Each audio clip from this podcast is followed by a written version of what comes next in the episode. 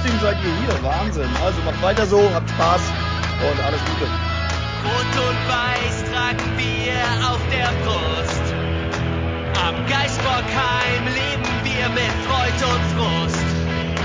Denn ob Mailand oder Krasnodar, auch in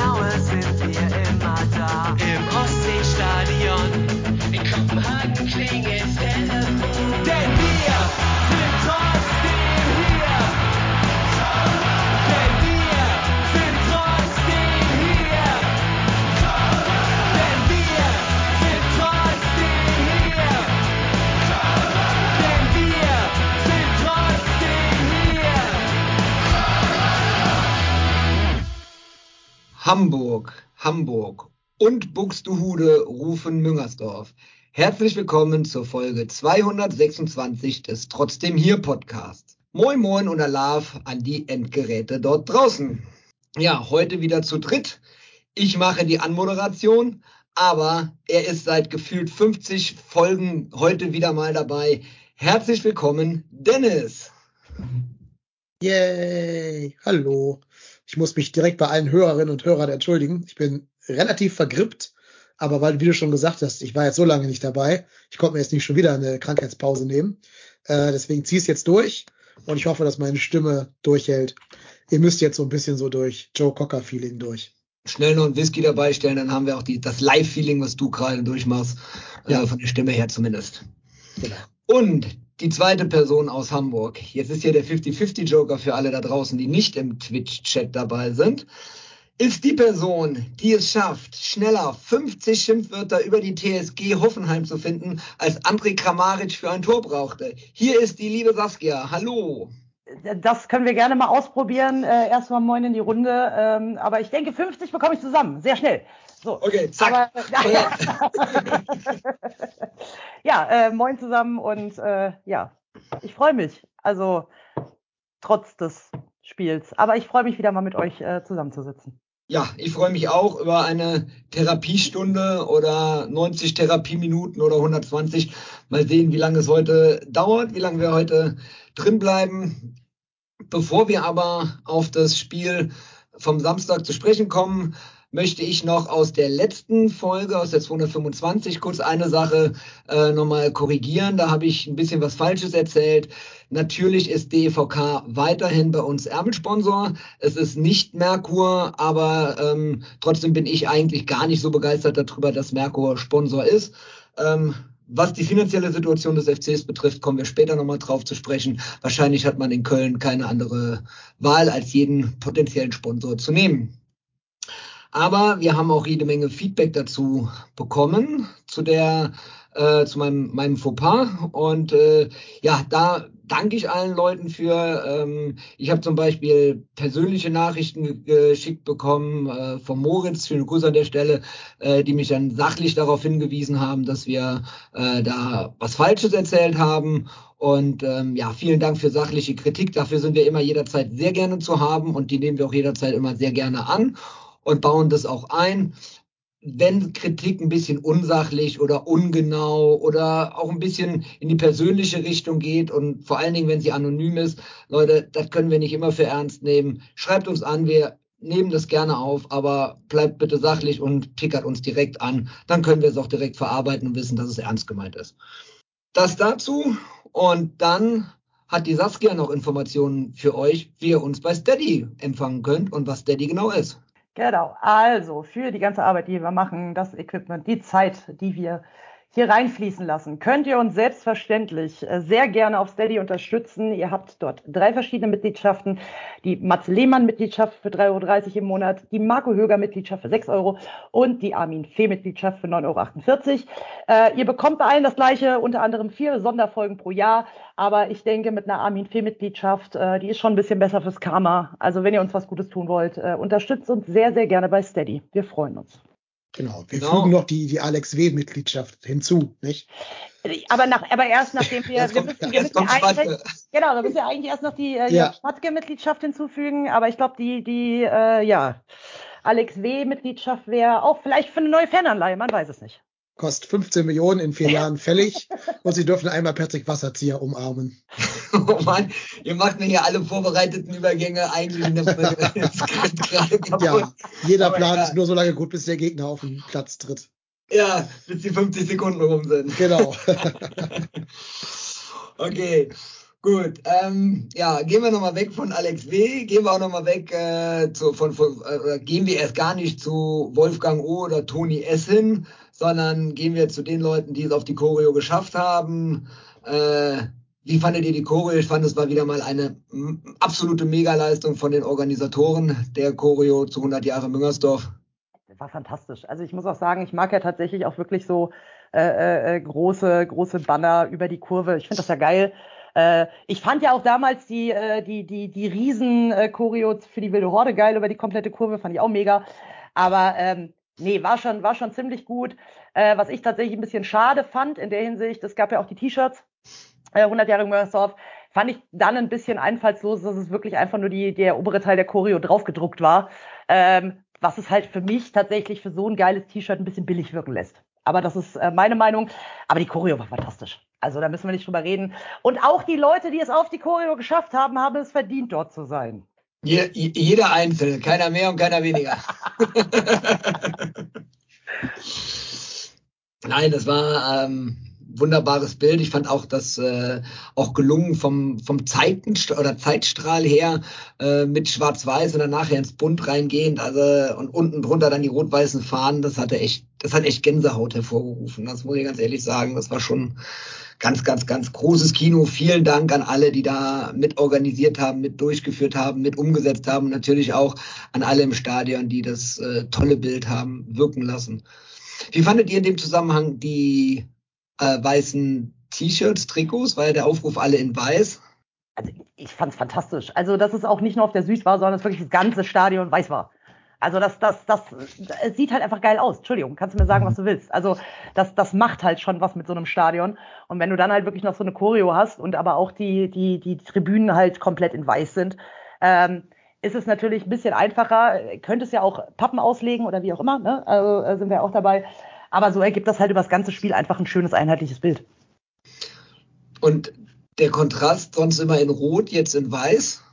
Ja, also ich finde, zu Hause ist halt weiß. Punkt. Also da bin ich halt irgendwie relativ einfach.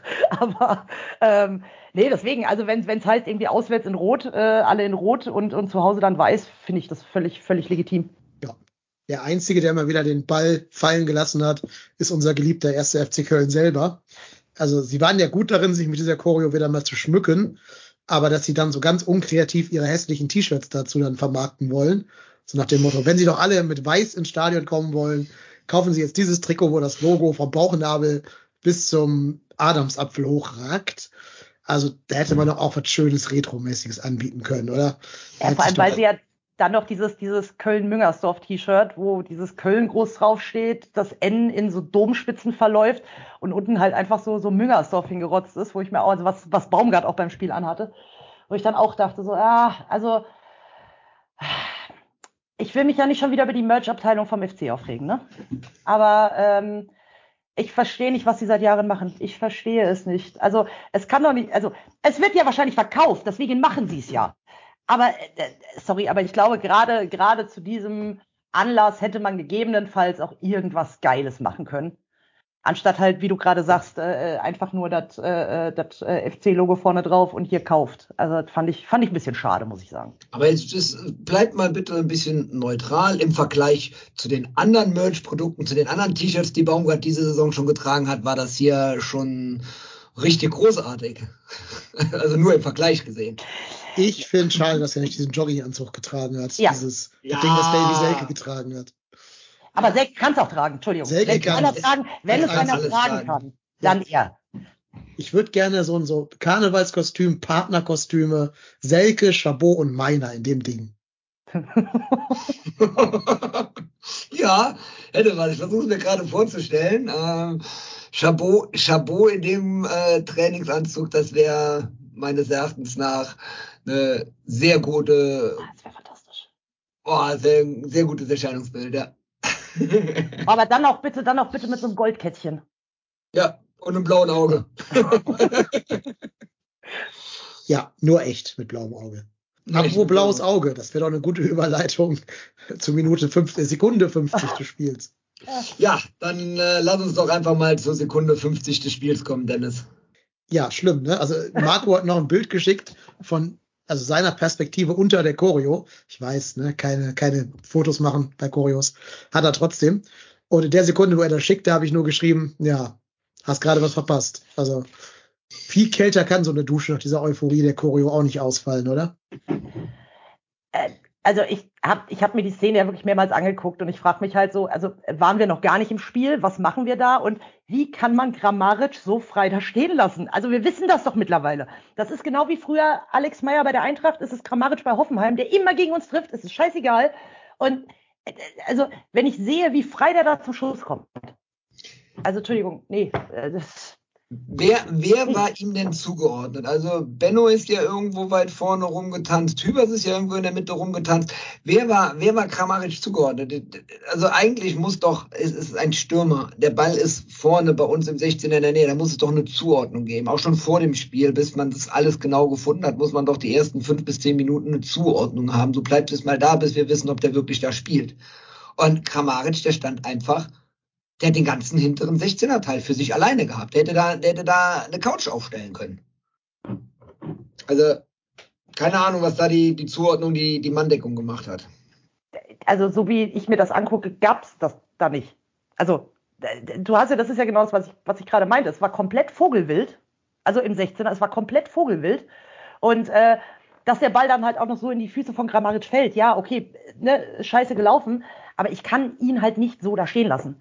Und gerade Kramaric, der braucht halt wahrscheinlich auch wirklich so einen Typen wie Chabot, der dagegen geht. Aber äh, nee, also äh, das, das war halt wirklich so Anpfiff. Äh, ich setze mein erstes Kölsch an. Oh cool, 1-0, geil. Äh, was? Warte mal, hä? Stopp. Also ich habe es ich hab's im ersten Augenblick überhaupt nicht realisiert. Gar nicht. So. Und äh, wie gesagt, die Wiederholung, ich habe mir das zwei, dreimal angesehen und ich dachte echt so, ja, ich, ich weiß nicht, was wir da machen. Und das war noch richtig scheiße. Ja, äh, stimme ich euch vollkommen zu. Ich glaube, das Problem war, dass der Ball ja schon einmal wieder rausspringt also die Ecke ja eigentlich beim ersten Mal sogar ge geklärt wurde äh, und dann ja wieder zurückkommt zu dem Flankengeber. Und dann ist ja so ein bisschen doof, dass sowohl Hübers als auch Benno noch so ein bisschen dran sind an dem Ball. Und Carsten sind halt den äh, äh, Kamaric gar nicht am Zettel hat und sich dann Benno quasi entscheiden muss, deckt er den anderen Hoffenheimer, der da drin steht, vorne, oder halt hinten Kramaric und dann halt, ja, unterm Strich die falsche Entscheidung halt trifft, aber er kann die anderen auch nicht, auch nicht blank stehen lassen. Ähm, aber das wird sich noch ein bisschen öfter zeigen im Laufe dieses Spiels. Die Positionsbesetzung lässt sehr zu wünschen übrig, gerade bei uns. Ja, zumindest in der Defensive, ne? Also da, ja. das, das passt irgendwie gar nicht zusammen alles. Ja, genau. Da kommen wir gleich noch drauf bei den anderen Toren, ja. Ja, also direkt eine kalte Dusche. Und wir wissen ja auch, dass sich der FC dieses Jahr mit Rückständen doch sehr schwer tut. Also ich war da schon nach 50 Sekunden sehr pessimistisch gestimmt. Ich weiß nicht, ob ihr dachtet so, ach, das stecken wir weg, oder wart ihr da auch schon eher auf dem Pessimismus-Trip? Ich war, ähm, konnte es aus, aus, aus familiären Gründen, konnte ich das Spiel nicht live sehen und habe dann gedacht gehabt, dass sich äh, bei mir die App vertan hat und hat das Geräusch, das Torgeräusch so an, anstelle vom Anpfiffgeräusch eingespielt weil äh, so früh hätte ich ja nie damit gerechnet, dass so früh da eine Bude passiert. Ne? Also das äh, Sofascore ist ja schon immer sehr schnell unterwegs, aber äh, da dachte ich so, das ist ein Fehler. Das kann ich mir beim besten Willen nicht vorstellen, dass da jetzt schon mal passiert ist. Und dann gucke ich aufs Handy drauf und dann steht es da wirklich 0-1. Also Wahnsinn. Also bei mir war es tatsächlich so, dass ich dachte, ja komm, also ne, äh, erste Minute das, das Tor kassiert, ähm, ja, ist, ist irgendwie blöd, aber dann äh, guck jetzt mal, dass du dich ein bisschen sortierst und komm halt erstmal ins Spiel rein, lieber erst FC Köln. Was ja dann auch zumindest ansatzweise passiert ist. Aber ähm, sagen wir es mal so, ich hatte dann wirklich nach einer Viertelstunde so das Gefühl, na, äh, wird schwierig, weil einfach, also sie haben ja nach vorne gespielt und sie wollten auch, und ich glaube auch, dass der Wille da war, und um es mal mit Baumgamsworten zu sagen, ähm, aber es kam halt die letzten Pässe halt auch überhaupt nicht an. Und ähm, ich hatte auch dann teilweise das Gefühl, ne, dass das, also Selke war ja da vorne auch ein bisschen verloren. Er hat ja wohl im Nachgang auch so gesagt, dass er da gegen die drei Innenverteidiger von, von, von Hoffenheim, dass ihm das mal wieder total Spaß gemacht hat, wo ich mir denke, ist ja schön, dass dir das Spaß macht, aber äh, bringt halt nichts, wenn du den Ball nicht bekommst. Ähm, ja, und das, das war dann halt so ein bisschen, ein bisschen der Punkt, äh, wo, wo ich dann halt irgendwann gesagt habe, ja, ich glaube, das wird nicht mehr wirklich was, obwohl es nur 1-0 für Hoffenheim stand. Äh, man aber dann ja schon so ein bisschen die, die, die Stärke auch von Hoffenheim kennt, äh, die sie auch gegen uns tatsächlich immer gerne ausspielen. Aber nee, also so, so wirklich ein, ein gutes Gefühl hatte ich vor dem Spiel schon nicht. Nach dem 1-0 war es dann eigentlich so, ja komm, das Ding ist eigentlich nach einer Minute gegessen. Ja, da wären wir auch so ein bisschen beim Thema Aufstellung, oder? Also macht es Sinn, dass du gerade im Spiel gegen diese drei Innenverteidigerschränke das erste Spiel nimmst, wo du Luca Waldschmidt draußen lässt? Ich weiß es nicht. Das habe ich mich tatsächlich vorher auch gefragt, warum er draußen sitzt. Ähm, ich war auch tatsächlich dann überrascht mit, also ne, auch meiner drinne, alles, alles fein, brauchst vielleicht einen schnellen über außen, ähm, wobei man ja auch sagen muss, dass die, und das ist tatsächlich das Einzige, was, was ich noch bei meiner halt wirklich ähm, schwierig finde. Also ja, er ist sehr schnell, er flankt rein, aber die Flanken sind halt immer ungenau. Es ist halt, also du kannst halt nicht sagen, er flankt rein und du weißt, da vorne steht Davy Selke oder wie es halt damals zum Beispiel war, da vorne steht ein Modest und du weißt ganz genau, die Flanke kommt an. Meiner flankt halt einfach rein und du weißt halt, der Ball ist weg. Und das ist, ist tatsächlich, das ist mir halt auch in dem Spiel einfach wieder so oft aufgefallen. Ähm, und ja, ich hätte wahrscheinlich auch eher ein, ein erfahreneren, wie zum Beispiel Luca Waldschmidt, äh, zumindest von Beginn an lieber gesehen als, als meiner, der eben auch lange verletzt war. Aber ich weiß es doch auch nicht. Aber hatten wir, hatten wir nicht äh, in den letzten, die letzten Male gesagt, dass wir da noch mal was ändern müssen, vielleicht vorne drin auch, weil das halt vorher auch nicht so gut gelaufen hat, vorne? Naja, ich würde Waldschmidt mal auf seiner Paradeposition ranlassen. Ja. Der musste jetzt ja immer auf den linken Flügel ran. Aber in der Vorbereitung hat er ja ganz oft in so einem 4-1, 3-2 neben Davy Selke gespielt. Ja. Und die beiden haben sich ja echt gut verstanden in diesen Spielen gegen Nantes und äh, in den anderen Testspielen da. Also warum man das nicht mal irgendwann im echten Bundesliga-Betrieb versucht, erschließt sich mir jetzt nicht so ganz. Ja, vor allem, weil Keins ja auch über außen kann, ne? Also das ist es ja, das ja. ist ja genau das. Du könntest ja Keins über außen bringen. Und das hat mich ja auch gewundert in der Vorbereitung, als, als, als Baumgart ja auch gesagt hat, ja, wir haben Keins jetzt unseren Zehner gefunden, wo ich mir denke, äh, okay, äh, okay ja, cool. Ähm, und ich würde tatsächlich auch, wie du gerade sagst, also ich würde auch sehr, sehr gerne mal versuchen mit, mit Waldschmidt in der Mitte und, und Keins wieder bei außen, äh, weil ich tatsächlich auch eben dann noch glaube, dass eben die, die, die Flanken auch von Keins halt deutlich präziser sind als von, von meiner oder wem auch immer. Also, ähm, aber ja, äh, also gerne gegen Bremen schon aus. Also wir werden ja später drüber reden. Äh, aber äh, gerne, gerne da schon mal testen. Aber äh, Entschuldigung, Erik, ich hatte dich unterbrochen. Nö, alles gut. Ich habe eine Frage gestellt. Insofern hast du mich nicht unterbrochen. Das passt schon. Ähm, nein, aber ich, ja, ich bin mit der Aufstellung da glaube ich, da, da, da muss ich noch zurechtruckeln, auch jetzt hier gerade nach den Ausfällen bei den Nationalmannschaften, Martel verletzt ähm, und, und, und äh, Olesen verletzt. Lubicic hat ja anscheinend wirklich auch keine Probleme mit davongetragen. Der hat ja zumindest das, was die Zusammenfassung gezeigt hat, ein relativ gutes Spiel gemacht.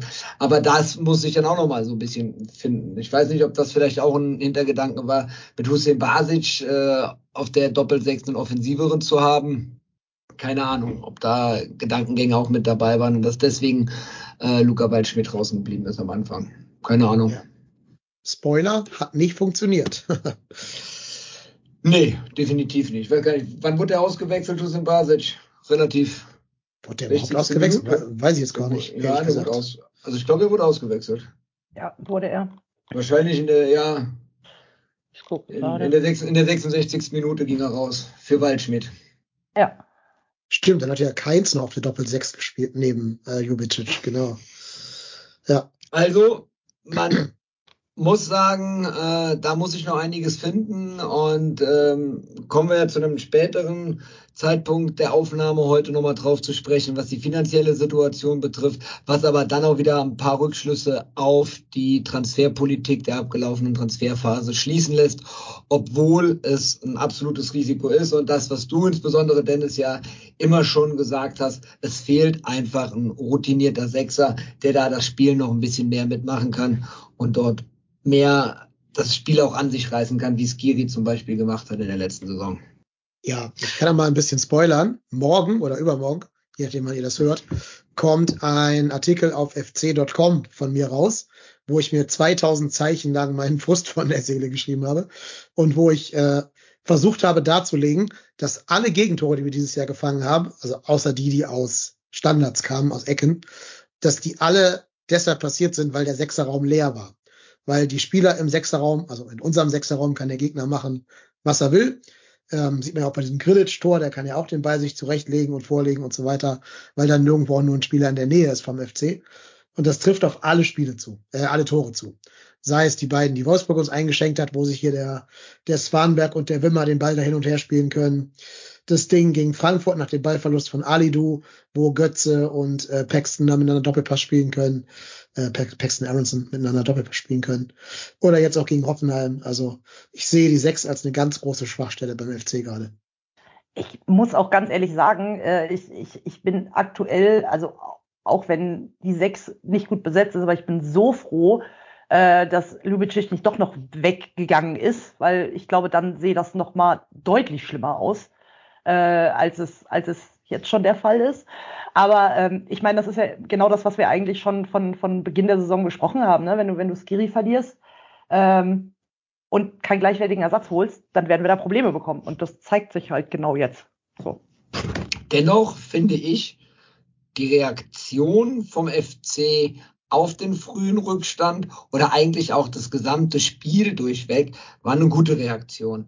Sie haben direkt äh, Gas gegeben danach äh, und haben versucht, mit ihren Mitteln äh, den schnellen Ausgleich zu schaffen. Da hatte Selke kurz danach eine richtig äh, große Chance, wo er Zentimeter am Tor vorbeischießt. Und ähm, eigentlich war nach dem 1 oder 0-1 bis zum 0-2 eher nur der FC am Drücker. Sie, haben's ja, sie, sie haben da ja wirklich ein, zumindest kam es aus der Zusammenfassung so rüber, gutes Spiel gezeigt, haben gekämpft und haben sich reingeworfen und sind, haben sich aus dem frühen Rückstand nicht komplett aus der Bahn werfen lassen, wie man es früher von einem FC gewohnt war.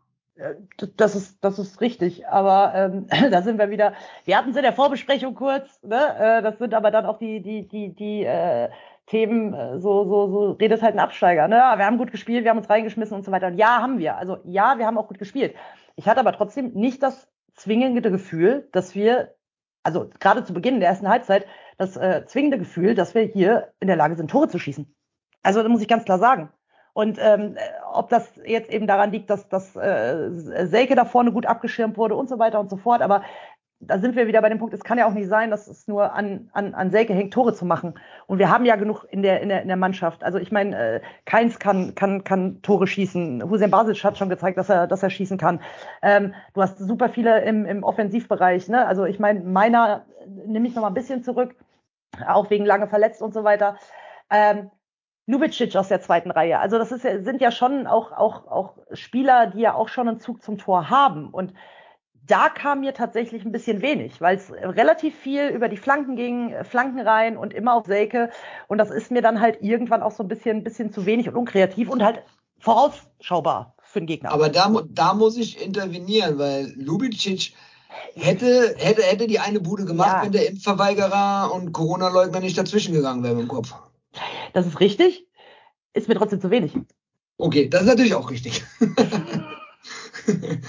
Aber die haben, die haben es ja versucht. Also Selke vier, viereinhalb gute Chancen gehabt, macht eine Bude daraus. Ähm, Lubicic das Ding, Carstensen hatte ein, zwei gute Abschlüsse. Es war ja, es war ja was dabei. Was definitiv nicht so stark war wie in den letzten Wochen, war die Laufleistung. Da bin ich ja weiß nicht, wie ihr das gesehen habt, 114 Kilometer für den FC ist ja als Laufleistung eher gering einzuschätzen. Denn die Statistiken sind auch dein Thema. Ja, äh, ich musste gerade nur husten, Entschuldigung. äh, wunderte mich auch gerade, weil wir ja quasi 90 Minuten plus 8 Sekunden in dem Rückstand hergelaufen sind. Also kann man ja erwarten, dass man vielleicht ein bisschen mehr laufen muss als der Gegner, der ja so ein bisschen Ball und Gegner laufen lassen kann. Also da war ich auch sehr überrascht. Ähm, der Spieler mit den meisten Kilometern bei uns war Jubicic. Der kam auf so 104, äh, auf, auf Quatsch, auf ähm, 13,4 Kilometer. Ganz spannend ist aber, wisst ihr, wer in der ganzen Bundesliga der Spieler mit den meisten gelaufenen Kilometern stand jetzt ist? Ist nicht Skiri. Ich habe keine Ahnung. Ernsthaft. Also ich hätte jetzt Erik Martel gesagt, aber der ist, hat ja jetzt nicht ja, gespielt, deswegen genau, kann das der, jetzt nicht mehr sein. Genau, der fällt raus, weil er nicht genug Spielminuten hat. Nee, stand am Samstag auf dem Rasen in Müngersdorf. und hat gegen uns ein Tor nach 52 Sekunden gemacht. Ja, Kramaric. Der alte wow. Kramaric, tatsächlich, ja. Also, da kommen vielleicht auch diese paar Kilometer mehr her oder paar Meter mehr her, die Hoffenheim gelaufen ist als wir. Ja, aber ich war auch überrascht. Also es passt nicht ganz zu Baumgart. Baumgarts Style von Fußball. Liegt vielleicht auch ein bisschen daran, dass du halt diese Spielertypen nicht mehr hast, also diese Pferdelungen, wie das früher Skiri war. Martel ist ja auch einer, der in diese Kategorie kommt. Ähm, ich weiß nicht, ob Hussein Basic so derjenige ist, der so viel Kilometer abreißt. Ja, und dann hast du ja auch keinen Hector mehr, der immer innen und außen und sonst überall zu finden ist. Also ich glaube, das ist dann vor allem damit zu erklären. Zu erklären ist das zweite Tor der Hoffenheimer auch nicht wirklich, oder? Es war ein schöner, schöner Fehlpass, was eigentlich im Aufbauspiel spielst nach hinten, grober Schlitzer, grober Fehlpass Schwäbe muss retten und dann haben wir eine Situation, die hat mich so derbe daran erinnert an das Tigges-Tor gegen Bremen letzte Saison. Der Torwart kommt raus, rettet irgendwie und dann ist da ein Spieler, der einmal in seinem Leben einen Ball so trifft, wie er ihn treffen muss. Also sagen wir es mal so, äh, ich, ich habe, also ich mag so Tore. Das ist ja das Problem. Ich habe mich auch damals bei Tigges unfassbar für so ein Tor gefreut, weil das einfach geil ist. So. Bei dem Tor ist es halt, wenn du das halt gegen dich bekommst, sitzt du da und denkst dir nur so, ja geil, äh, ne, hält halt drauf, der geht rein. Ich muss aber auch in dem, in dem, wie es halt entstanden ist. Also äh, du hast es ja gerade schon erwähnt. Also ganz, ganz schlecht äh, da im, in der Verteidigung, dass das Schwebe da raus muss. Und da bin ich am Punkt. Also wer da rausgeht, muss er einen Ball eigentlich auch haben. Also das ist ganz klar. Und er kommt ja auch noch dran. Und dann unglücklich halt in die Füße vom, vom Gegner. Und äh, dass dann halt hinten alles komplett offen war. Äh, äh, ich glaube, Chabot war es ja, der noch versucht hat, äh, da zu retten. Aber äh, ja, machst du nix, äh, wird er wahrscheinlich so nie wieder schießen und äh, machst einen Haken dran, Sonntagsschuss, danke, auf Wiedersehen, aber es steht dann halt 2-0 und äh, wie gesagt, auch mit dem, mit dem Gefühl, geht da noch was für den FC, war halt dann mit der Geschichte einfach schon so, ja geil, jetzt kriegen wir auch schon so ähm, und ich meine, das muss man ja auch sagen, also das erste Tor da nach der, nach der, also in der ersten Minute, bisschen, bisschen unglücklich.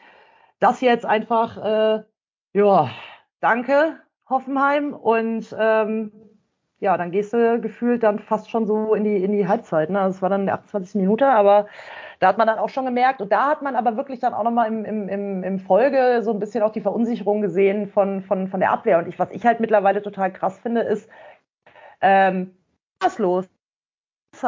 Also sowohl bei Spiele. Also irgendwie, ähm, weiß ich nicht.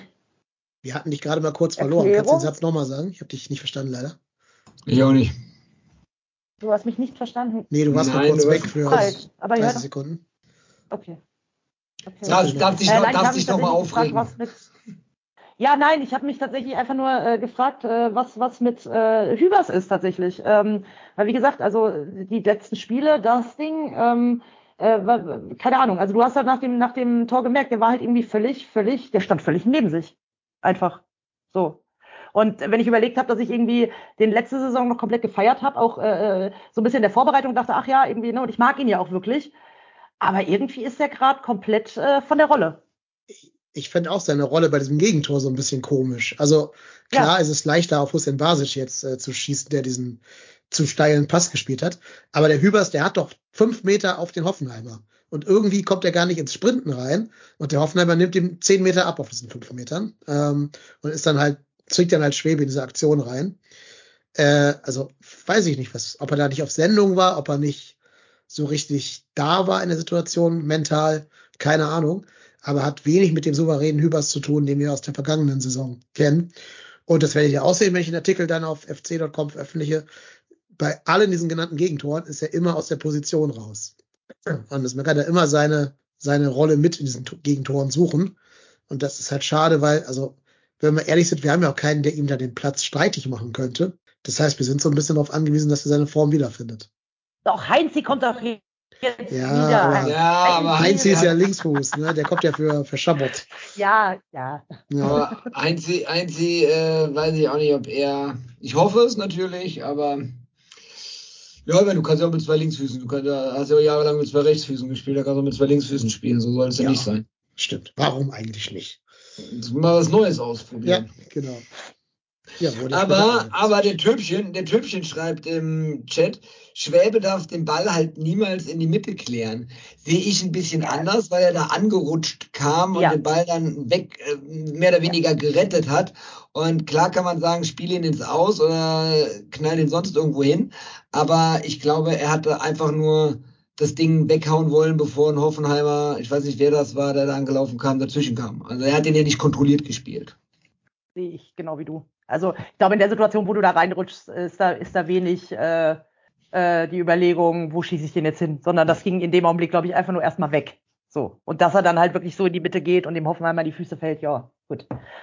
Blöd gelaufen, passiert. So. Ja, die Frage ist sowieso eher, warum ist unser designierter Sechser auf der rechten Außenbahn und kann diesen Fehlpass spielen, anstatt halt im Mittelfeldzentrum, wo er dann Grillitsch vielleicht an der Ballannahme hätte hindern können. Also da äh, hatte einiges nicht gepasst. Die ganze Zuordnung hat da wieder nicht gepasst. Das ja. äh, ist, das ist das Thema, ähm, müsste man mal per Standbilder irgendwie so analysieren, wer wo steht. Ähm, ich glaube, da hätte man, da kann man ganz viele Fehlerketten da oder Fehler finden in einer Kette, ja. die da Positionen, positionsabweichend gespielt haben. Also Spoiler habe ich vielleicht gemacht für den Artikel, der dann demnächst kommt. Sag mal, Dennis, eine Frage. Hast du eigentlich einen Artikel geschrieben, der demnächst irgendwo online geht? Ja, aber ich will mich, ich will keine Werbung machen, deswegen sage ich das jetzt nicht. okay, gut. Aber wir verlinken es natürlich in den Show Notes. Gibt die noch nicht, Nachgang. aber ja, ja, genau. Im Nachgang. Gut. Dennoch finde ich, auch da nach dem 2-0, okay, hat ein bisschen dann gedauert, aber der FC hat wieder zu sich gefunden und ist vor allen Dingen dann auch richtig stark aus der Halbzeit rausgekommen, finde ich. Also, was die da in den ersten paar Minuten nach der Halbzeit dann Chancen abgegeben haben, da war, glaube ich, das Ding von Lubicic dabei, da war Chance von Selke. Das fand ich schon ganz großartig. Also äh, das war dann auf jeden Fall wirklich nochmal eine deutliche Steigerung zu sehen, wo du dann halt auch das Gefühl hattest, so dieses, äh, ne, irgendwie, ja, das, das, äh, die zwei Tore irgendwie bitter, alles, alles blöd, aber ne, wir spielen zu Hause, wir haben noch 45 Minuten und habe das ja zum Teil auch alles gut gemacht. Also ich, ich will da auch nicht bei der Ansprache in der Kabine dabei gewesen sein.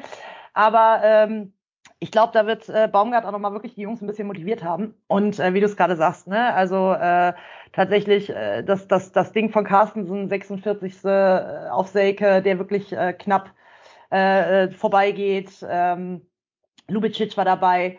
Ähm, ja, Keins äh, zieht eben noch mal rein. Also das, da waren ja dann schon so ein paar Sachen, wo du, ah, da geht vielleicht doch noch was. Und wie, wie gesagt, also ich, ich, ich war in der Kolonia Bar, wir standen da und das war dann wirklich innerhalb von ein paar Minuten, äh, ging regelmäßig ein Raunen durch die, durch die Kneipe, weil äh, man dann wirklich das, ja, da geht noch was, da geht noch was, da geht noch was, da geht noch was. Und ähm, ja, ist leider nicht passiert.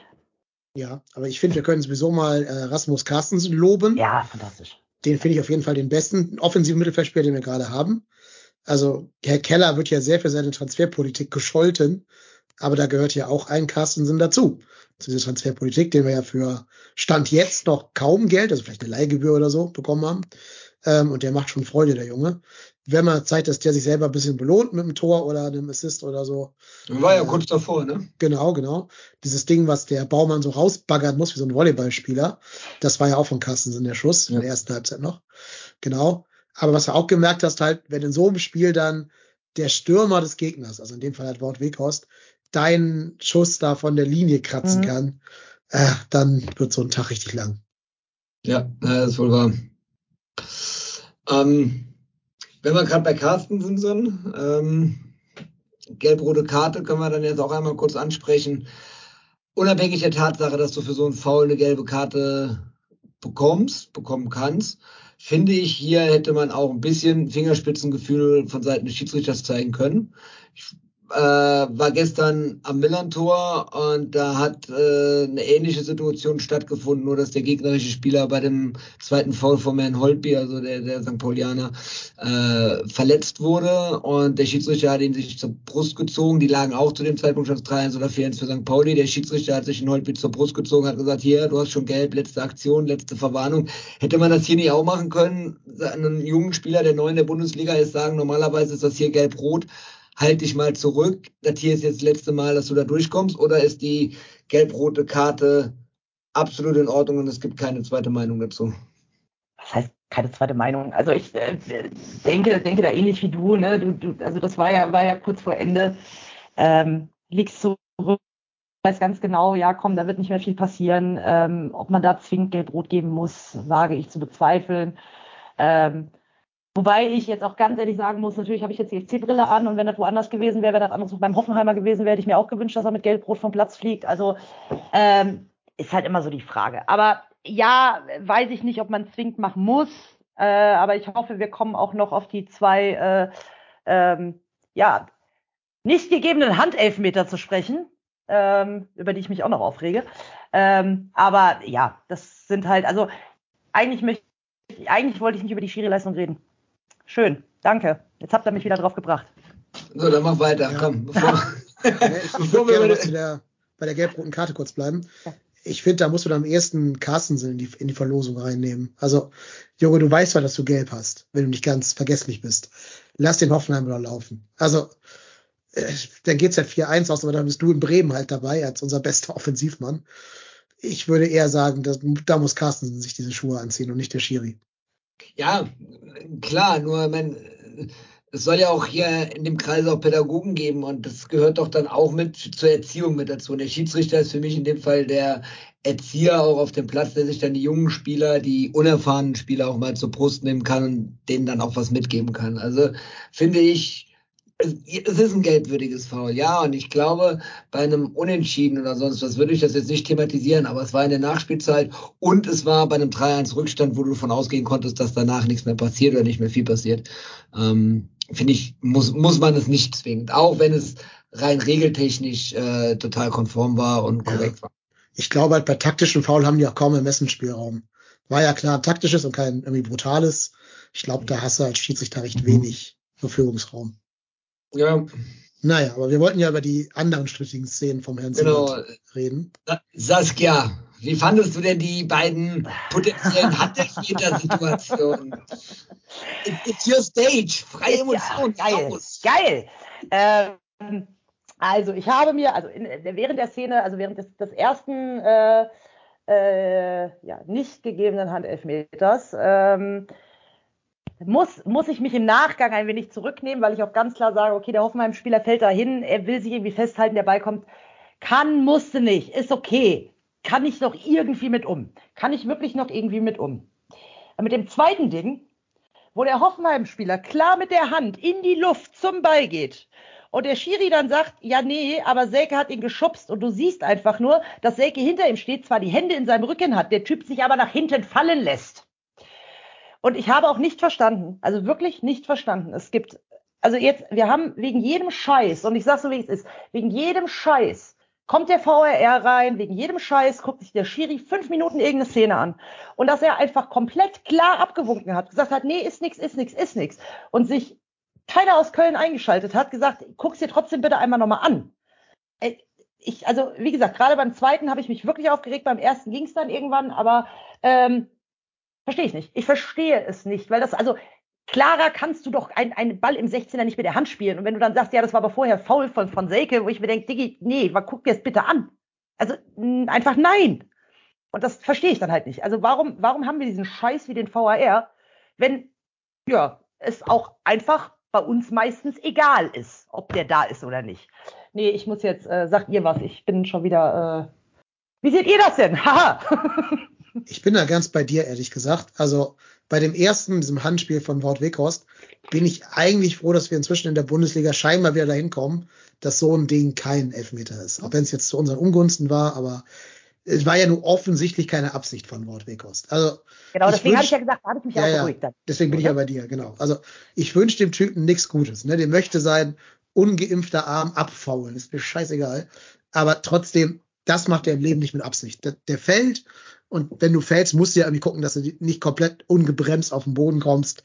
Und da ist es halt menschlich, dass man den Arm dann so ein bisschen genau. als, als so Fallstütze benutzt. Also da kommt der Ball halt entgegen, sieht ein bisschen komisch aus, ja, aber ist keine Torwartparade, wie Baumgart später gesagt hat. Er hat ja nachher selber auf der Pressekonferenz auch gesagt, dass es kein Elfmeter war und so. Bin ich äh, Team kein Elfmeter? Bei dem zweiten Ding stimme ich dir zu 100 Prozent zu, Saskia.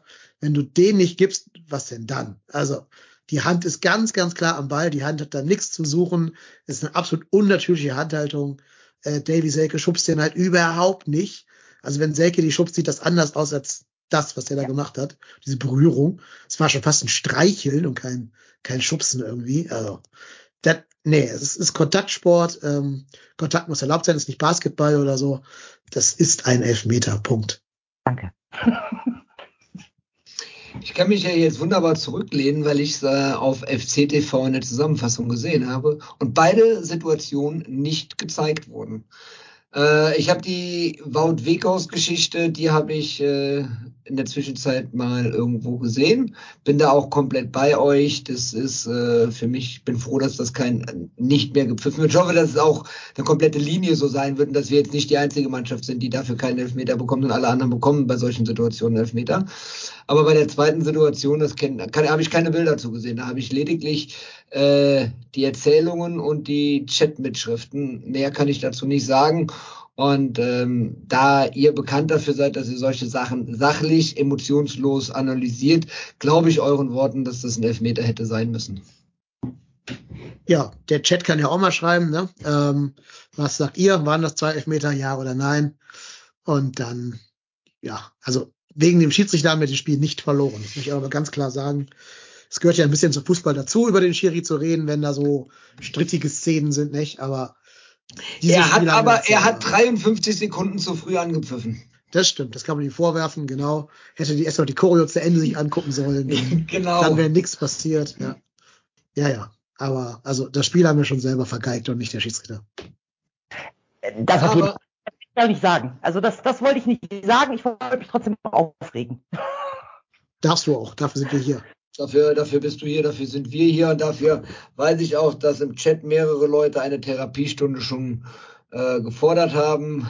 Allen vorweg als allererste Nachricht, Therapiegruppe, hallo Hans Ingo heute Abend im Chat. Ähm, das sollen wir ja auch so machen. Wir können uns aber auch, äh, wenn, müssen wir noch über das Tor von Bayer reden, war es 3-0, war ein schönes Tor, jeder fünfte Schuss oder sechste Schuss geht vielleicht mal so rein. Doof, dass es uns wieder getroffen hat. Äh, oder habt ihr da noch irgendwelche taktischen Analysen zu, zu dem 3-0? Ja, wunderschön kann, gemacht. Punkt. Ich kann nur ergänzen, dass äh, Maximilian Bayer ist fast der gleiche Jahrgang wie Damien Downs. Tja, und der darf halt spielen. Mehr sage ich erstmal jetzt noch nicht. Das kommt später, das Thema. Das kommt später. Langsam wir noch äh, auf das Tor von Selke. Noch 14 Tore, noch 14 Tore und ich habe meine Wette gewonnen. Und ähm, ach, da fällt mir ein, ich hatte das jetzt in der Vorbereitung gar nicht. Wir haben da noch ein paar andere Wetten jetzt hier äh, teamintern aufgemacht. Ja, stimmt. Saisonspende. Wollen wir es jetzt machen oder zum späteren Zeitpunkt? Machen wir, machen wir, machen wir. Jetzt wird es gerade kurz reinpassen, ne? Weil Selke ja oftmals auch mit dabei ist. ja, richtig. Ja, hast, dann. Hast du es vorliegen? Ich nämlich nicht. Ich kann es gerade eben aufrufen. Ähm, entertain die Leute mal eben für 10 Sekunden. Das kriege krieg ich hin auch gerne für 50 Sekunden. Ähm, ja, also das Tor von Selke, er hat sein erstes Saisontor gemacht und ähm, war so ein bisschen mit der Brechstange meines Erachtens nach. Er hat den Ball äh, Usain Basic, glaube ich, vom Fuß genommen, was Usain Basic, ich weiß nicht, aber äh, geht dann schräg rein und ja, haut den Ball mit voller Wucht, dass er nicht mit der Picke geschossen hat, war alles, aber der wollte mit aller Gewalt das Tor machen, meiner Meinung nach, und hat den dann Baumann, heißt er nicht Baumgart, Baumann, durch die, durch die Beine reingeschossen. Also ich finde, er sah nicht gut aus, der Keeper. Ich weiß nicht, Saskia, ähm, wenn Schwäbe so einen Ball reinlässt, dann reden wir über einen Torwartfehler, oder? Ja, ja, ja, ja, ja, ja, ja. Also war schon, war schon auch äh, nicht so schlecht von Selke gemacht, aber äh, ja, ja. Es waren einfach sechs Meter und gefühlt genau. 150 km/h. Ja, ja, ja. So. Bei Selke wahrscheinlich 152. nee, aber ähm, ich hoffe mal, losgelöst von dem Spiel hier, dass das jetzt auch bei Selke ein bisschen Energie freisetzt. Es hat sich ja wieder mal gezeigt, dass äh, der, er der Stoßstürmer ist, der am ehesten die absolute Bundesliga-Qualität hat. Äh, Tigges hat nicht so gute Kritiken bekommen. Adamian hatte eine gute Chance gehabt. Mehr kann ich mich, kann ich dazu jetzt nicht sagen. Ja, Waldschmidt hatten wir eben schon gesprochen. Genau. Denn, äh, wie, wie gesagt, das ist ja eigentlich genau das, wenn, also das muss man ja auch sagen, wenn Selke seine Chancen bekommt, dann macht er die ja in der Regel auch. So, also das ist ja, ist ja dann auch schon, also ne, natürlich geht's auch mal äh, am Kopfball vorbei, aber er kommt ja auch zum Abschluss. So, das ist, es ist ja nicht. Und wenn er aber dann auch mal wirklich so ein bisschen Platz bekommt, ähm, und das war halt tatsächlich, das hast du, was ich vorhin schon gesagt habe, gegen Hoffenheim halt das Problem gehabt. Wenn du da halt irgendwie so drei, drei Innenverteidiger von Hoffenheim, die gegenüber hast, dann wird's halt schwer. Punkt. So. Deswegen bin ich jetzt auch, äh, kommen wir gleich dazu, nächste Woche in Bremen gespannt. So. Genau. genau. Dann, dann, dann können wir ja ein, ganz kurz eigentlich, ich glaube, wir haben über das Spiel jetzt alles gesagt oder sind da noch Themen, die wir dann nach der Saisonspende besprechen? Also zum Spiel noch eine Frage. Könnt ihr mir erklären, warum Dominik Heinz eingewechselt wurde? Also war der Paccarada angeschlagen oder habe ich da irgendeinen taktischen Masterplan nicht verstanden? Ich habe bei den ganzen Einwechslungen keinen taktischen Masterplan verstanden. Also äh, ich habe auch tatsächlich, äh, was war der, das, äh, warte mal, hatte ich doch vorhin noch geguckt, ähm, also Weißschmidt, Kampfhuse, genau, Alidu für Schmitz. Also, und wir, wir standen ja dann zwischenzeitlich halt mit einfach, ich hatte das Gefühl, wir spielen mit einer komplett offensiven Mannschaft. Und dann musste vielleicht einfach noch keins rein, um hinten ein bisschen abzusichern. Ich weiß es nicht. Keine Ahnung. Ich, ja, mir nur vielleicht gedacht, dass der bei Ecken oder so Kopfball stärker ist als Paccarada vielleicht. Keine Ahnung. Keine Ahnung. Also, wenn, vielleicht wolltest du da mal was ausprobieren. Paccarada kann ja auch theoretisch auf der 6 spielen. Wolltest Heinz jetzt mal als linken Verteidiger ausprobieren. Vielleicht ist das eine Alternative, ähm, die man dann testen wollte, ob das mit ihm funktioniert. Keine Ahnung. Kannst, kannst du nicht sagen. Hoffentlich. Kann auch sein, dass er auf drei, auf drei Innenverteidiger umstellen wollte. Das, äh, ich weiß nicht, vielleicht wollte er auch einfach nur Heinz die Spielpraxis zeigen. Das machen Trainer ja oftmals in so Situationen dann, dass die äh, neue Spieler oder Spieler, die nach einer Verletzung zurückkommen, äh, dann einwechseln, um zu zeigen, hier arbeite noch ein bisschen, du bist nicht so weit weg vom, vom, vom Stammplatz, arbeite noch ein bisschen und um da noch, um die noch ein bisschen mehr rauszukitzeln. Kann natürlich auch so eine Situation gewesen sein. Ich weiß es nicht, keine Ahnung. Oder er wollte lieber sein 200 Bundesligaspiel im 100 Jahre Müngersdorf Gedächtnisspiel da äh, als schenken. Ob, als ob Baumgart an sowas denkt in so einer Situation. Ja, gut. Das kann ich mir nicht vorstellen. Hasse, hasse recht, ja. Äh, deswegen. Gut. Dann les mal vor, wie bereitwillig wir sind zu zahlen, wie, wie gerne wir die Taschen aufmachen werden. Genau. Also ein gewisser Erik wettet, Davy Selke macht 15 oder mehr Tore in der jetzigen Saison und Tittenkalle hält dagegen. Ihr habt da um jeweils 50 Euro gewettet. Dann hat der Reik 5 Euro je Davy Selke Tor, also Pflichtspieltor, äh, gewettet und 19,48 Euro bei Klassenerhalt. Die Saskia gibt auch 5 Euro pro Selke Tor und 19,48 Euro für jeden Platz, der besser ist als Nummer 14. Der Marco gibt für jeden Spieler in der Elf des Tages 9,48 Euro und für jeden Spieler in der Elf der Saison 119,48 Euro. Ich sag äh, Kicker, Kicker Elf oder dürfen wir jetzt die Elf immer aufstellen? ja, da Marco gerade nicht hier ist, ne, können wir es jetzt festlegen. Ja, Hat er okay. nicht spezifiziert. Das war sein Fehler. hier Elf des Jahres. Geil. Genau. elfmal Davy Selke. ja, genau. Ich habe gesagt, ich gebe pro Tor von jedem Offensivspieler, der nicht Davy Selke ist, zwei Euro. Für den Klassenerhalt der Herren 19,48 Euro und für den Klassenhalt der Frauen auch 19,48 Euro. Und der Bergbolzer gibt 10 Euro für jedes Selke-Tor. Äh, lieber Bergbolzer, du hast das Geld gerade schon geschickt. Vielen Dank dafür. Äh, bitte schau mal, wir haben eine neue PayPal-Adresse. Wäre gut, mhm. wenn du auf die neue Adresse schicken würdest, weil sonst muss ich das Geld immer an den guten Reik weiterleiten. Der macht jetzt den Kassenwart. Also bitte schaut mal kurz auf trotzdemhier.de slash spenden.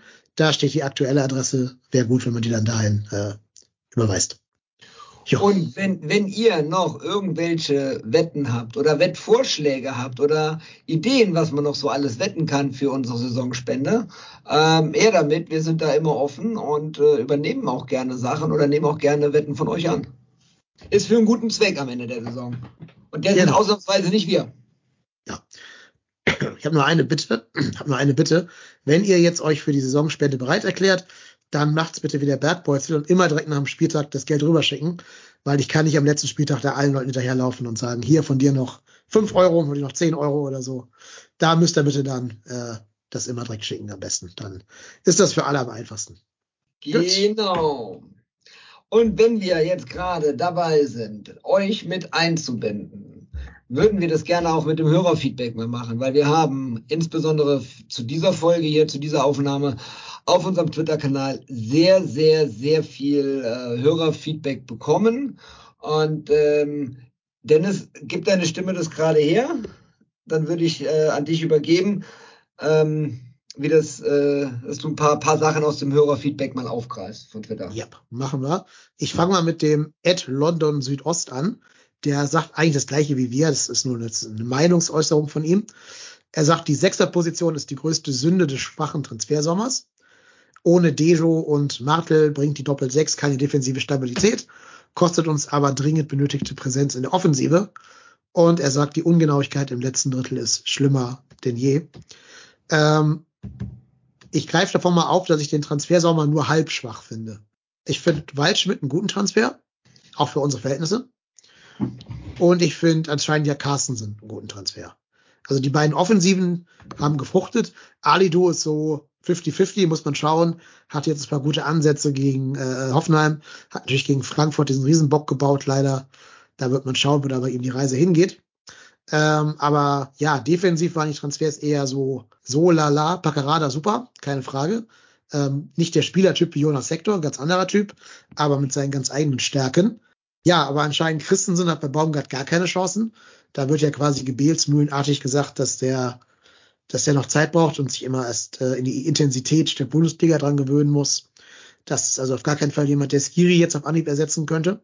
Ähm, ja, keinen Sechser geholt, ist glaube ich so die größte, der größte Verlust dieses Transfers, Transfersommers. Ähm, ja, über Heinz kann man jetzt streiten, keine Ahnung. Aber ich glaube, gerade die Sechser-Position ist echt so die, das größte Manko des Transfersommers. Dem kann ich mich nur komplett anschließen. Also ist alles gesagt. Das ist natürlich, das muss man halt dazu sagen, ne, das sind Fußstapfen, in die, das war allen vorher klar, keiner so schnell reinkommen kann, reinwachsen kann. Äh, am ehesten habe ich es noch Lubicic zugetraut oder traue ich es auch weiterhin ihm zu, wobei ich ja von Martel total äh, positiv beeindruckt bin. Aber das sind ja keine Neuverpflichtungen. Und das ist halt genau das Thema, was wir immer hatten. Du hast, du hast die den, den höchstmöglichen Aderlass gegeben, in dem Hector und Skiri weg sind und du hast wirklich nur eine Position halbwegs adäquat ersetzt. Und das ist, das ist zu, zu, zu, zu eng auf der Sechs. Also definitiv, da hätte, hätte noch mehr passieren können muss vielleicht im Winter, Klammer auf, wenn wir dürfen, Klammer zu, nochmal nachjustiert werden. Aber Christensen bin ich auch überrascht, dass der eigentlich noch mal keine Chance bekommt. Vor allem, es wäre ja jetzt gerade die Chance gewesen. Du hast zwei Sechser, die verletzt sind, die auch beide viele Einsatzzeiten in den ersten Spielen hatten. Und der stellt äh, äh, Carstensen dann auf die Doppelsechs anstelle. Nee, Entschuldigung, äh, Hussein Basic auf die Doppelsechs anstelle äh, einen neuen Transfer, der dafür geholt wurde. Also finde ich schon, ja, da ist ein Loch, großes Loch. Ja, leider halt mit Ansage. Ähm, wir werden nachher rausfinden, ob es an den, ob den, ob's an den ähm, mangelnden finanziellen Mitteln liegt. Aber ich sag mal so, es gibt jetzt immer noch arbeitslose Spieler, von denen ich glaube, dass die uns weiterhelfen könnten. Vielleicht spätestens nach dieser Länderspielpause, die jetzt ja wieder demnächst im Oktober ansteht. Die sind arbeitslos. Also, die können doch nicht die allerhöchsten Gehaltsforderungen haben. Die sind doch froh, wenn sie unterkommen jetzt irgendwo auf den letzten Metern da kann man doch irgendwas deichseln, oder? Also, vor allen Dingen, was ich halt auch denke, Jubicic will doch nächstes Jahr weg. Und wenn die Transfersperre kommt, ist Jubicic weg. Du kannst keinen neuen holen, aber du musst Jubicic verkaufen, weil der Vertrag läuft ein Jahr später aus und dann geht er auch ablösefrei, wie Skiri. Das heißt, du musst Jubicic jetzt im kommenden Transfersommer halt, also 2024 verkaufen oder keine Ablöse kassieren für den, was wir uns auch nicht leisten können. Und du hast dieser, diesem Abgang halt nicht vorgebaut. Ja, war, war ich schon am Reden und war noch gemutet, sorry. Ähm, das ist genau das große Problem, dass du halt dem noch nicht vorgebaut hast. Und wir wissen nicht, was passiert. Wir wissen einfach nicht, was passiert. Und das macht mir größte Sorgen. Und wenn du jetzt wieder, wie bei Skiri, wartest, bis der Vertrag ausläuft, dann kannst du auch kein, kein Eigenkapital entwickeln. Ne? Das ist, das ist, äh, du musst Lubicic verkaufen, zumal er es ja auch schon angekündigt hat. Und da weiß ich nicht, wie wir da damit umgehen können und werden. Und ähm, ja, es kann, es kann noch richtig, richtig bitter werden in dieser Saison hier, äh, wenn es so weitergeht. Ja, ich habe ein bisschen, ein bisschen Angst. Also muss ich ganz ehrlich sagen, ich habe ich hab tatsächlich auch ähm, ich will es ja nicht schon wieder sagen, aber ich habe vor der Saison, als wir diese Saisonprognose gemacht haben, gesagt, wir haben nach vier Spielen null Punkte. Jetzt haben wir einen. Cool. So. Damals wurde ich noch von euch allen ausgelacht, dass es nicht so bitter aussieht. Und jetzt stehen wir da und ähm, ich habe wirklich Angst, weil, wie gesagt, wir kommen ja gleich drauf, aber für mich ist jetzt Bremen halt schon so das erste Ding, wo du sagst, da musst du gewinnen. Also, so blöd es klingt. Und, und Bremen steht auch unter Druck. Ne? Die haben ja, äh, sich jetzt auch nicht mit Ruhm bekleckert und haben auch gegen eine Mannschaft, gegen einen direkten Konkurrenten, äh, haben die jetzt auch am Wochenende verloren. Ne? Das ist halt auch, kommt halt auch nochmal hinzu. Ja, und wie gesagt, also ich glaube, gerade nach dem, nach dem, nach dem, ja, fast schon die Bakel für die, jetzt gegen Heidenheim äh, und dann halt zu Hause gegen uns, die auch nicht gut dastehen. Ähm, und müssen ja auch sagen, dass wir die letzten äh, Spiele in Bremen jetzt uns auch nicht immer zwingend mit Ruhm bekleckert haben. Ähm, weiß ich halt nicht. Also, oh, das ist, das, das könnte echt ganz, ganz, ganz bitter werden. Aber wie gesagt, im Endeffekt bist du jetzt schon zum, zum Gewinnen gezwungen, um eben nicht komplett unten reinzurutschen, was wir eigentlich schon sind, gefühlt. Aber schwierig. Können ja mal auf die nächsten Termine gucken, die wir jetzt haben. Also das wird jetzt, das werden jetzt äh, Spiele auf Augenhöhe, weil ich die nächsten beiden gegen in Bremen und dann zu Hause gegen Stuttgart. Und da zuge ich jetzt auch schon ein bisschen, weil die Stuttgarter haben gerade einen guten Lauf und die haben auch einen Stürmer, der mal das FC-Trikot trug, der gerade so trifft, wie er will. Und dann kommen die beiden. Und dann kommen die beiden Derby, oder beziehungsweise das eine Derby und das andere Nachbarschaftsduell. Ich weiß jetzt nicht in welcher Reihenfolge, aber dann kommen die beiden Spiele, wo es auch immer, ähm, ja, das sind besondere Spiele, da kannst du im Vorfeld nichts sagen. Da kannst du das Ding hoch gewinnen, kannst aber auch genauso gut hoch verlieren. Und ähm, dann wird's bitter. Also ich glaube, dass bei den Dosen Ende Oktober auch nicht viel zu holen sein wird. Mhm. Ja, und vor allen Dingen unter dem Aspekt hat man dann im Sommer so ein Jens Kastrop halt ohne Not abgegeben. Also der kam jetzt in Nürnberg zur Halbzeit rein. Ich habe das Spiel nicht gesehen, aber Kickernote 2,0. Also kann nicht ganz blind gewesen sein, was er da gemacht hat. Tja, und der wird vielseitig, der kann die sechs spielen, vielleicht ein bisschen besser als Olesen. Naja, ich hoffe, die wissen, was sie tun am Geistbockheim. Vertraust du darauf echt noch? ja, also ich glaube, darauf kommen wir nachher, wenn wir über den Geistblock-Artikel reden. Ja.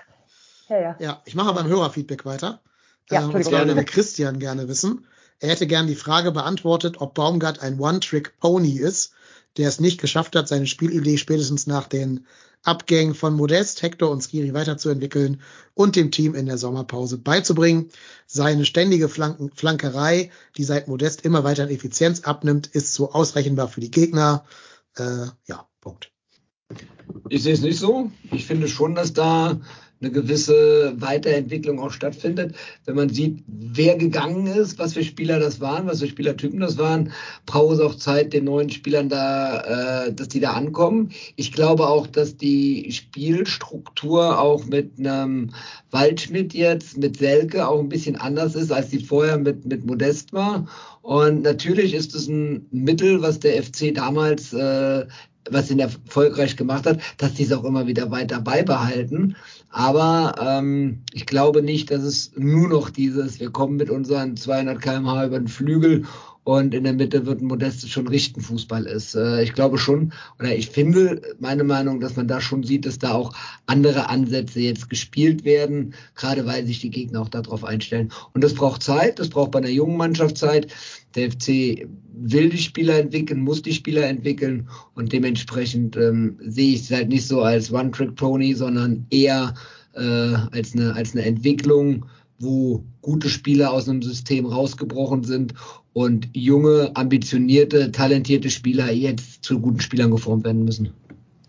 Ja, ähm, manchmal würde ich mir schon wünschen, dass Baumgart sich auch mal traut, so taktisch ein bisschen das größere Rad zu drehen, je nach Gegner. Also bei ihm sind ja so Anpassungen eher nur, spielen wir jetzt mit einer einfachen Sechs oder Doppelsechs und viel mehr passiert da ja nicht.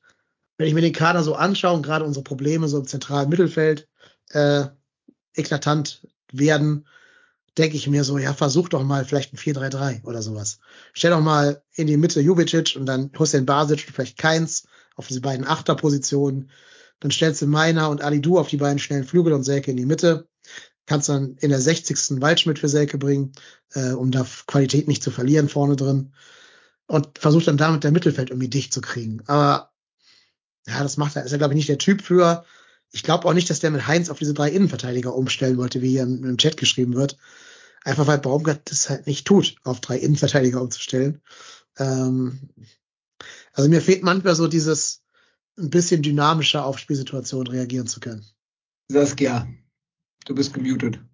Äh, ja, ähm, ich sehe es ein bisschen wie du, Erik, tatsächlich. Und ich, ich glaube, ich würde in dem Ganzen auch nicht zwingend eben, eben äh, Baumgart alleine die, die, die Schuld zuweisen, weil, also, ne, wie gesagt, wir, wir reden hier einfach auch davon, dass wir äh, unsere, unsere wichtigsten Spieler verloren haben, äh, dass, dass hinten dran eben sehr, sehr junge Spieler nachkommen. Ähm, was eben ja auch daran liegt, dass wir einfach nicht, nicht die, die, die Kohle haben für wirklich gestandene Bundesligaspieler, die sich gegebenenfalls auch schneller in so ein System integrieren. Ähm, und ich glaube, dann darf man auch einfach äh, äh nicht unterschätzen, dass, dass eben ein, ein, junger Spieler innerhalb von einer Sommervorbereitung da auf einmal äh, der, der super Fußballer wird und äh, weiß, was er, was er, was er, also von Beginn an weiß, was er machen soll. Also ich äh, würde da auch nicht, nicht ganz so tief reingehen. Ich halte Baumgart immer noch für, für einen guten Trainer. Ähm, geht mir tatsächlich ähnlich auch noch wie damals unter Stöger, wo ich immer das Gefühl hatte, äh, dass er junge Spieler besser macht. Das sehe ich bei Baumgart auch, ganz klar. Ähm, und dass du halt nicht auf jeder Position, wo jetzt junge Leute rankommen, äh, die auf einmal super performen. Ähm, wie gesagt, ich sehe es bei Martel, der mir unfassbar gut gefällt, der sich da unfassbar gut reinwirft, obwohl er auch noch wirklich jung ist. Ähm, ich sehe entsprechend, äh, ne, wie gesagt, die, die Anlagen äh, bei, bei, bei meiner auch, äh, der aber auch eben noch jung ist und da auch noch viel zu lernen hat, als eben einfach nur schnell zu sein. Ähm, aber ich finde zum Beispiel auch, also was ich auch enorm finde, dass, dass ich denke, dass auch gerade Keins sich unter, unter Baumgart nochmal extrem entwickelt hat, auch wirklich als Führungsspieler. Und ähm, ja, ich, ich, ich bin gespannt, aber ich, ich, ich glaube, es ist halt auch schwierig mit dem, mit, dem, mit dem Kader. Das muss ich halt ganz ehrlich sagen. Und ja, vielleicht könnten wir mal umstellen, aber ich glaube, ähm, ich, ich weiß halt nicht, ob diese Umstellung für die jungen Spieler dann doch wieder den Ticken zu viel wären oder ob es dann doch sinnvoller ist, sie an eben das Spielsystem, äh, wie Baumgart eben spielen will, da reinzubringen. So, das das wäre halt die Frage, die ich mir noch stelle. Aber ähm, ich, also ich finde es, glaube ich, angenehmer mit einem System zu spielen, als das System irgendwie regelmäßig zu ändern. So. Was man vielleicht auch noch ergänzen kann, das passt zu dem, was du gerade gesagt hast, Saskia. Ähm, selbst wenn Baumgart versuchen wollen würde, der Mannschaft so einen Ballbesitz Fußball zu verpassen, um so ein bisschen wegzukommen von diesen Überfallkontern, er hat halt auch seine drei besten Ballbesitzspieler verloren. Ja. Mit Skiri, Hector und halt Marc Uth, der wer weiß wann zurückkommen wird. Da hast du eigentlich nur noch Florian Kainz im Kader, der überhaupt so ein bisschen, genau. bisschen Ballbesitz kann. Also was bleibt dem armen Baumgart anders übrig eigentlich? Ja, und das, das ist ja genau das, was ich sage. Deswegen würde ich auch dieses ganze, dieses ganze Baumgart-Bashing, was mir, mir persönlich tatsächlich gerade ein bisschen viel ist, muss ich ganz ehrlich sagen, ähm, würde ich dem so ein bisschen, ein bisschen entgegenwirken wollen, weil äh, ich äh, mag ihn, ich glaube auch immer noch, dass er, das wird ja so gerne gesagt, aber ich glaube auch immer noch, dass er die Mannschaft erreicht. Ähm, ja, es ist halt gerade eine scheiß Situation und äh, hätten wir jetzt irgendwie schon sechs Punkte mehr auf dem Konto, würde wahrscheinlich darüber keiner sprechen. Also dann würden wir wahrscheinlich auch darüber sprechen, dass äh, ne, es irgendwie vielleicht einen Fehler gab und warum haben wir da das und so und wie auch immer. Aber es ist halt jetzt, wie es ist und äh, wir wissen ja alle, es war halt äh, damals unter, unter Stöger ja ähnlich. Äh, in, in, in Zeiten von Erfolg redet keiner davon und wenn du halt mal unten drin stehst, dann kommen die Stimmen halt und ich glaube auch damals bei, bei Stöger, gut, da sind ja noch andere Sachen passiert, aber äh, ich glaube, da war es halt auch nicht anders. Und da hattest du auch in der, in der Erfolgszeit schon die Schwächen gesehen, aber es hat halt eben keiner drüber gesprochen. Und das wäre halt ja hier ähnlich. Also das muss man ja auch ganz ehrlich sagen. Wurde eigentlich drüber gesprochen, was da auch anderes neben den Sportlichen passiert? Nein, komm hör auf. Hör auf. Ähm, ich persönlich glaube ja, um auch bei den jungen Spielern zu bleiben, äh, Baumgart möchte, dass die Spieler sich woanders mal durchbeißen äh, und durchsetzen und dann beim FC äh, das, deswegen wird Lemperle, wurde Lemperle verliehen. Deswegen, ähm, Osem Basic hat sich in Offenbach damals durchgesetzt. Und ich glaube, das ist eine Sache, dass Spieler mal anderswo Luft schnuppern sollen, müssen und irgendwo neu anfangen, äh, durchziehen, um dann daraus dann auch gestärkt zurückzukommen. Man hat es bei vielen Spielern, die man verliehen hat, jetzt auch schon gesehen, dass äh, wenn die sich in, bei der Zweitligamannschaft nicht durchsetzen oder bei einer Drittligamannschaft vielleicht sogar sich nicht durchsetzen, dann sind die auch für die erste Liga nicht gefragt, egal oder, oder gut genug, egal wie viel Talent sie vorher mit, mit sich bringen. Und ich glaube, das ist so eine Philosophie, die Baumgart verfolgt bei jungen Spielern, dass die erstmal woanders hin müssen, mal was anderes sehen müssen, sich durchbeißen und wenn sie dann zurückkommen, wenn das funktioniert, dann vertraut, vertraut er denen auch mehr. Und ich glaube, wenn Lemperl nächste Saison zurückkommt, Liga unabhängig, wird er eine ganz andere Nummer spielen, als er es äh, in der letzten Saison gespielt. Da bin ich von überzeugt. Und ähm, deswegen, deswegen äh, denke ich, ja, man könnte häufiger junge Spieler bringen. Auf der anderen Seite ja, wenn es von der Qualität her nicht reicht oder wenn, wenn, wenn die Philosophie dahinter ist, dass die oder die Meinung ist, dass die Qualität nicht reicht, dann äh, ja, ist es ein großes Risiko, es auch zu versuchen. Muss man ja auch so sehen. Jo. Weiter geht's mit dem Hörerfeedback. Haben wir überhaupt einen echten Konkurrenzkampf im Kader auf vielen wichtigen Positionen? fragt Alexis Köln. Nein. Nein. Punkt. Ja, ist so. Ne? Du kannst Selke nicht ersetzen. Du kannst Keins nicht ersetzen auf der 10 gerade, außer wenn du halt irgendwie Jubicic wieder da vorne hinstellst, der woanders dann fehlen würde. Du kannst Martel nicht ersetzen, was wir gestern gut gesehen haben oder vorgestern. Du kannst äh, Paccarada quasi nicht ersetzen. Äh, Chabot darf sich bitte auch nie verletzen. Schwebe darf sich nicht verletzen. Das habe ich fast alle durch. Also du kannst eigentlich nur Meiner gegen Alidu tauschen mit relativ wenig Reibungsverlusten. Ja, und vielleicht kannst du darüber streiten, ob äh, statt Hübers auch mal, weiß ich nicht, Kilian daran kann oder so, oder statt Benno Carstens und so, aber ich weiß ja nicht, ob Carsten wirklich defensiv so der stabilste Rechtsverteidiger ist. Der ist offensiv, glaube ich, gefragter. Ähm, also ja, wir haben keinen Konkurrenzkampf auf acht neuralgischen Positionen. Ja. Teil des Problems, würde ich mal sagen. Erschreckend. Ja, aber das, kurz, das war ja, ja. schon zuletzt. Erzähl. Nee, ich wollte, mach, mach du erst mal. Ich wollte gerade auf den Chat eingehen, aber mach du erst mal.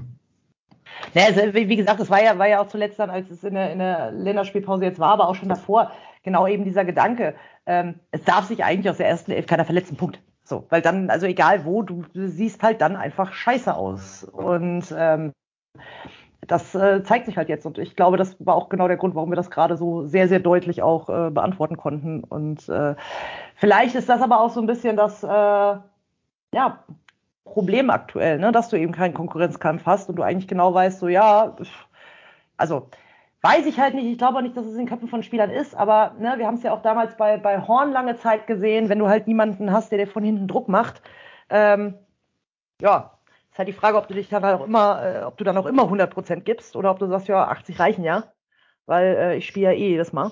Aber es bleibt spannend, es bleibt spannend. Also äh, wie gesagt, ich, ich, wir dürfen uns keine größeren Verletzungen erlauben. Punkt.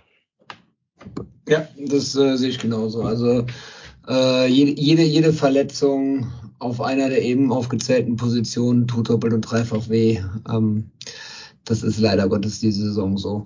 Und äh, was ich gerade sagen wollte, ähm, wo du im Chat eingehen konnt, äh, wollte, zu meiner Aussage eben, äh, hat Smalltalk gesagt, deswegen äh, muss sich Olsen auch nicht irgendwo anders durchsetzen. Ja, verstehe ich auch nicht. Ich denke, auch bei ihm würde mal eine, eine, eine, eine ähm, Umgebungsänderung gut tun.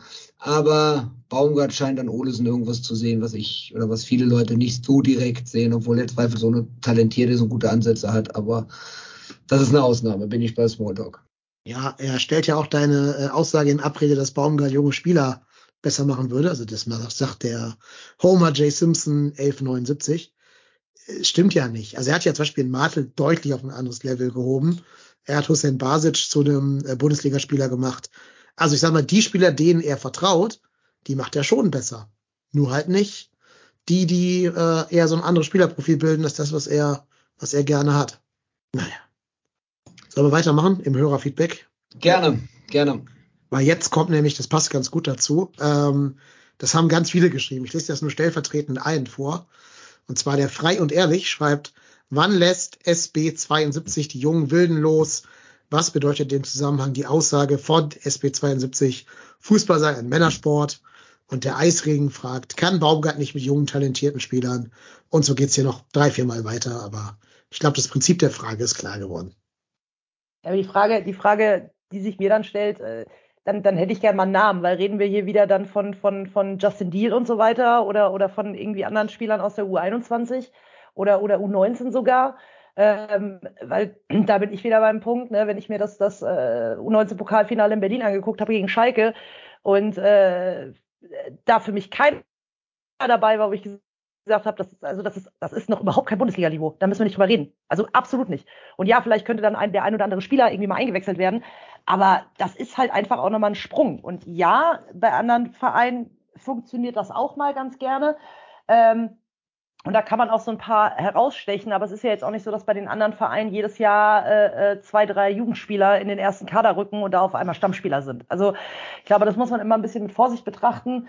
Und ähm, plus, wir, wir müssen uns halt einfach auch bewusst sein, dass wir in den letzten Jahren einfach zu einem kompletten Ausbildungsverein geworden sind. Also wir, wir haben ja gar nicht die Möglichkeit und die Mittel oder äh, ne, die, die, die Perspektive gegebenenfalls, auch die jungen Leute zu halten, die dann eben Angebote. Also ich meine, Wirts ist nochmal auch, äh, wie gesagt, ein, ein, komplett anderes Thema. Aber es gibt ja auch genug andere, denen dann eben äh, was, was, was aufgezeigt wird.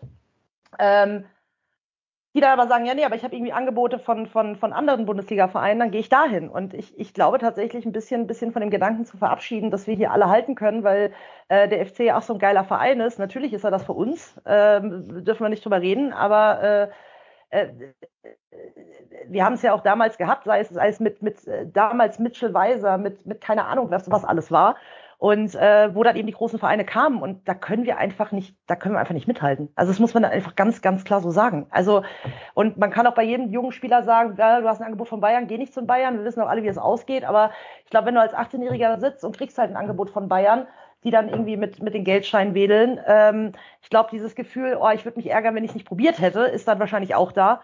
Deswegen finde ich das immer ganz, ganz, ganz, ganz schwierig und äh, so so Talente wie wie wie Paul Aldi oder wie auch immer, die gibt es halt auch nicht äh, äh, immer und äh, jedes Jahr. Und ja, finde ich, finde ich einfach, die Diskussion finde ich halt müßig und schwierig. Und ja, ich würde auch gern häufiger junge, ta talentierte Leute bei uns sehen. Das habe ich mir damals auch schon immer gedacht.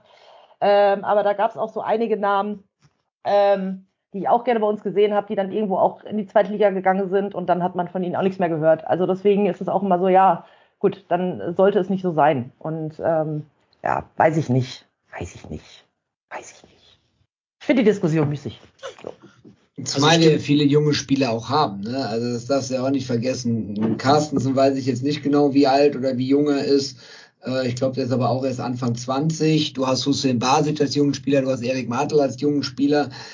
Ähm, meiner, wie ist meiner, Mitte 20, irgendwie sowas, oder ich weiß nicht genau. Aber du hast, du hast ja viele junge Spieler auch noch in der Mannschaft drinne, die kommen halt nur nicht aus der eigenen Jugend heraus. Aber ja. letzten Endes bringst du die Spieler ja auch schon mit rein.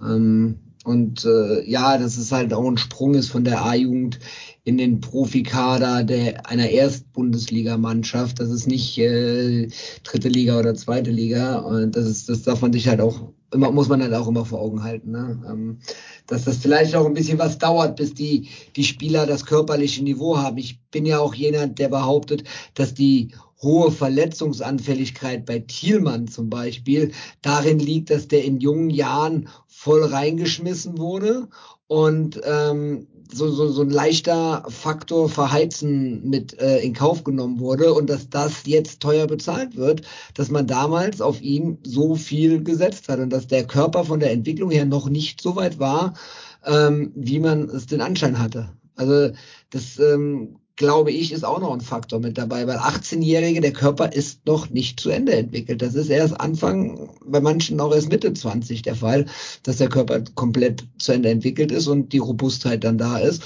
Und ähm, da muss man halt auch aufpassen. Und Thielmann, der Kerl, der tut mir einfach nur leid, so mit seiner Verletzungsanfälligkeit. Und das, ich, also ich behaupte es einfach, ohne das jetzt irgendwie belegen zu können, aber ich bin davon überzeugt, dass es so ist bei ihm. Ja, wobei Hector und Paul, die waren auch fast nie verletzt und haben dieses Pensum durchlaufen. Ne? Also, ja, wobei Hector, andere Position, Poldi, andere Zeit. Ich glaube, in der Defensive ist nochmal was anderes, als wenn du mit der Geschwindigkeit in der Offensive agierst. Ähm, und Hector war, glaube ich, nicht so der Stammspieler von Anfang an. Der wurde auch langsam an die erste Liga, äh, an die, an die erste Mannschaft rangeführt und hatte eine Zweitligasaison noch mit dabei.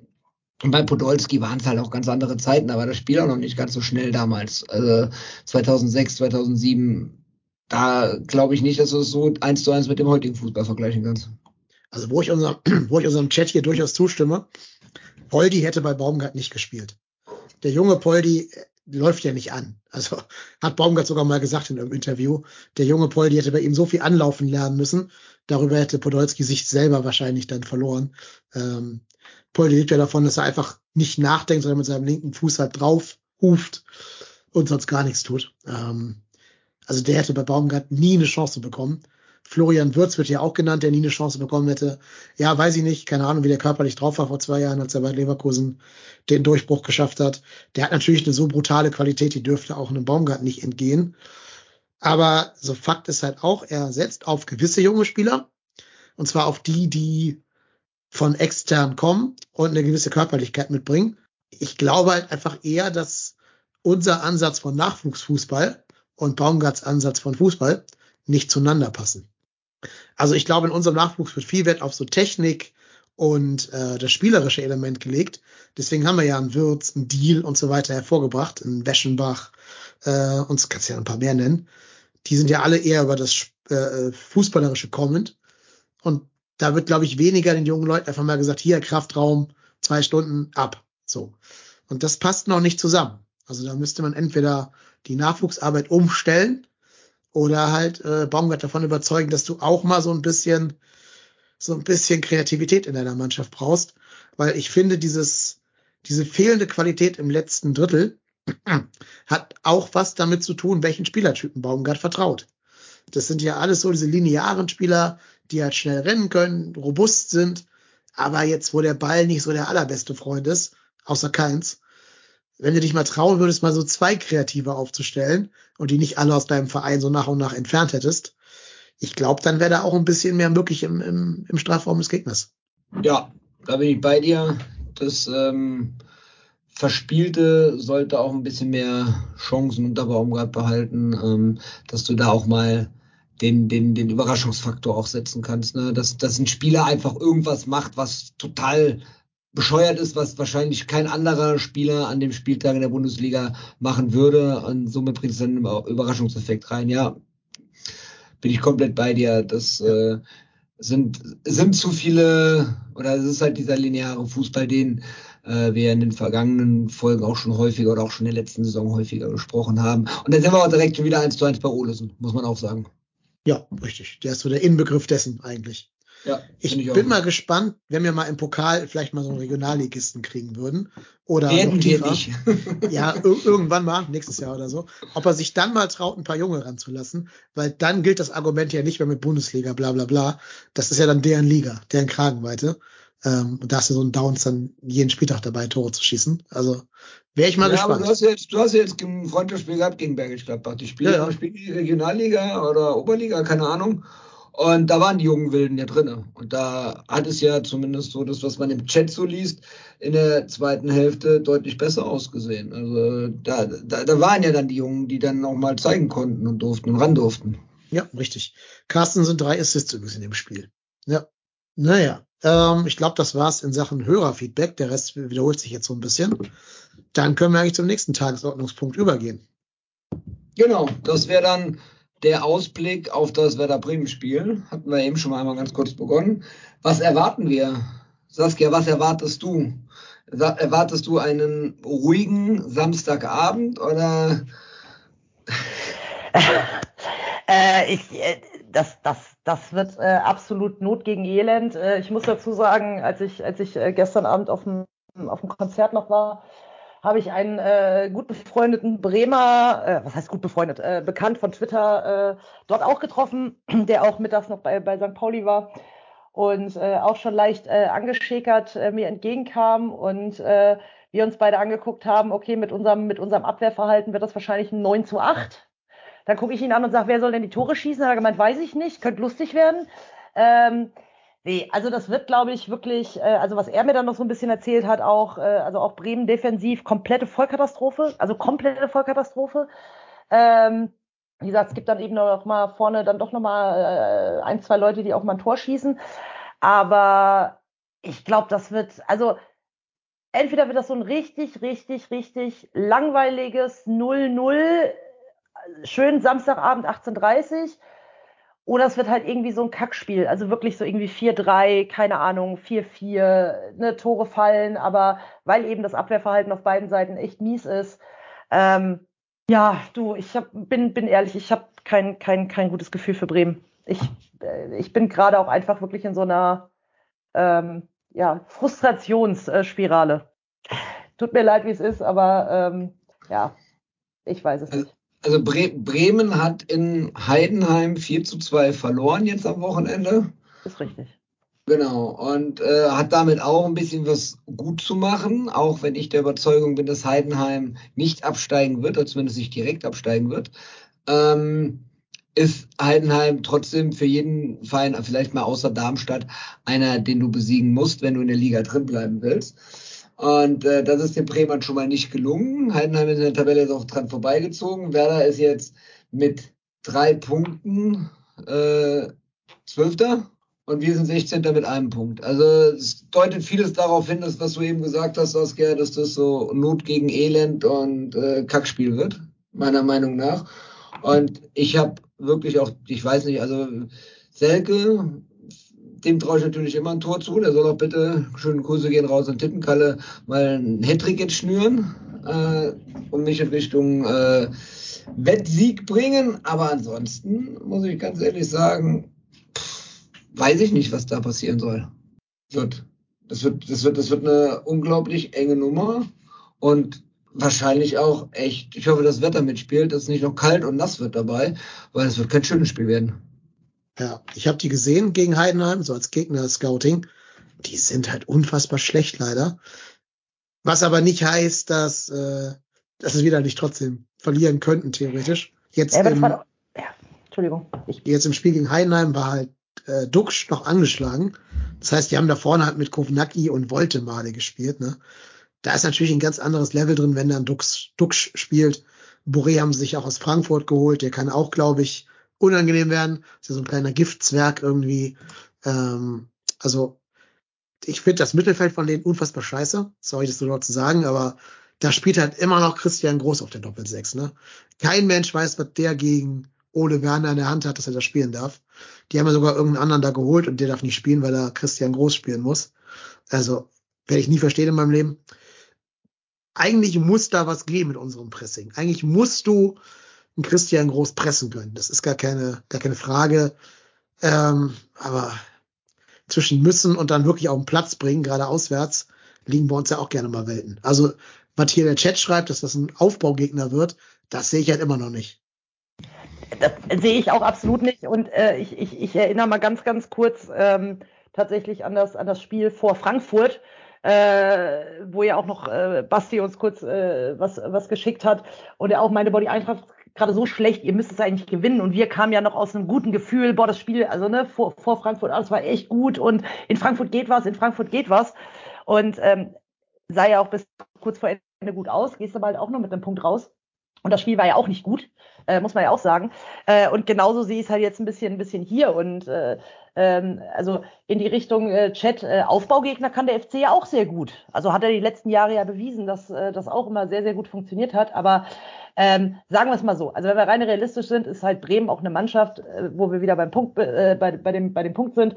Ähm, wenn du in der Liga bleiben willst, musst du da halt auch zumindest was mitnehmen. Also auswärts, auf jeden Fall. Und äh, wie gesagt, so scheiße, wie die auch gerade drauf sind, geht da vielleicht was.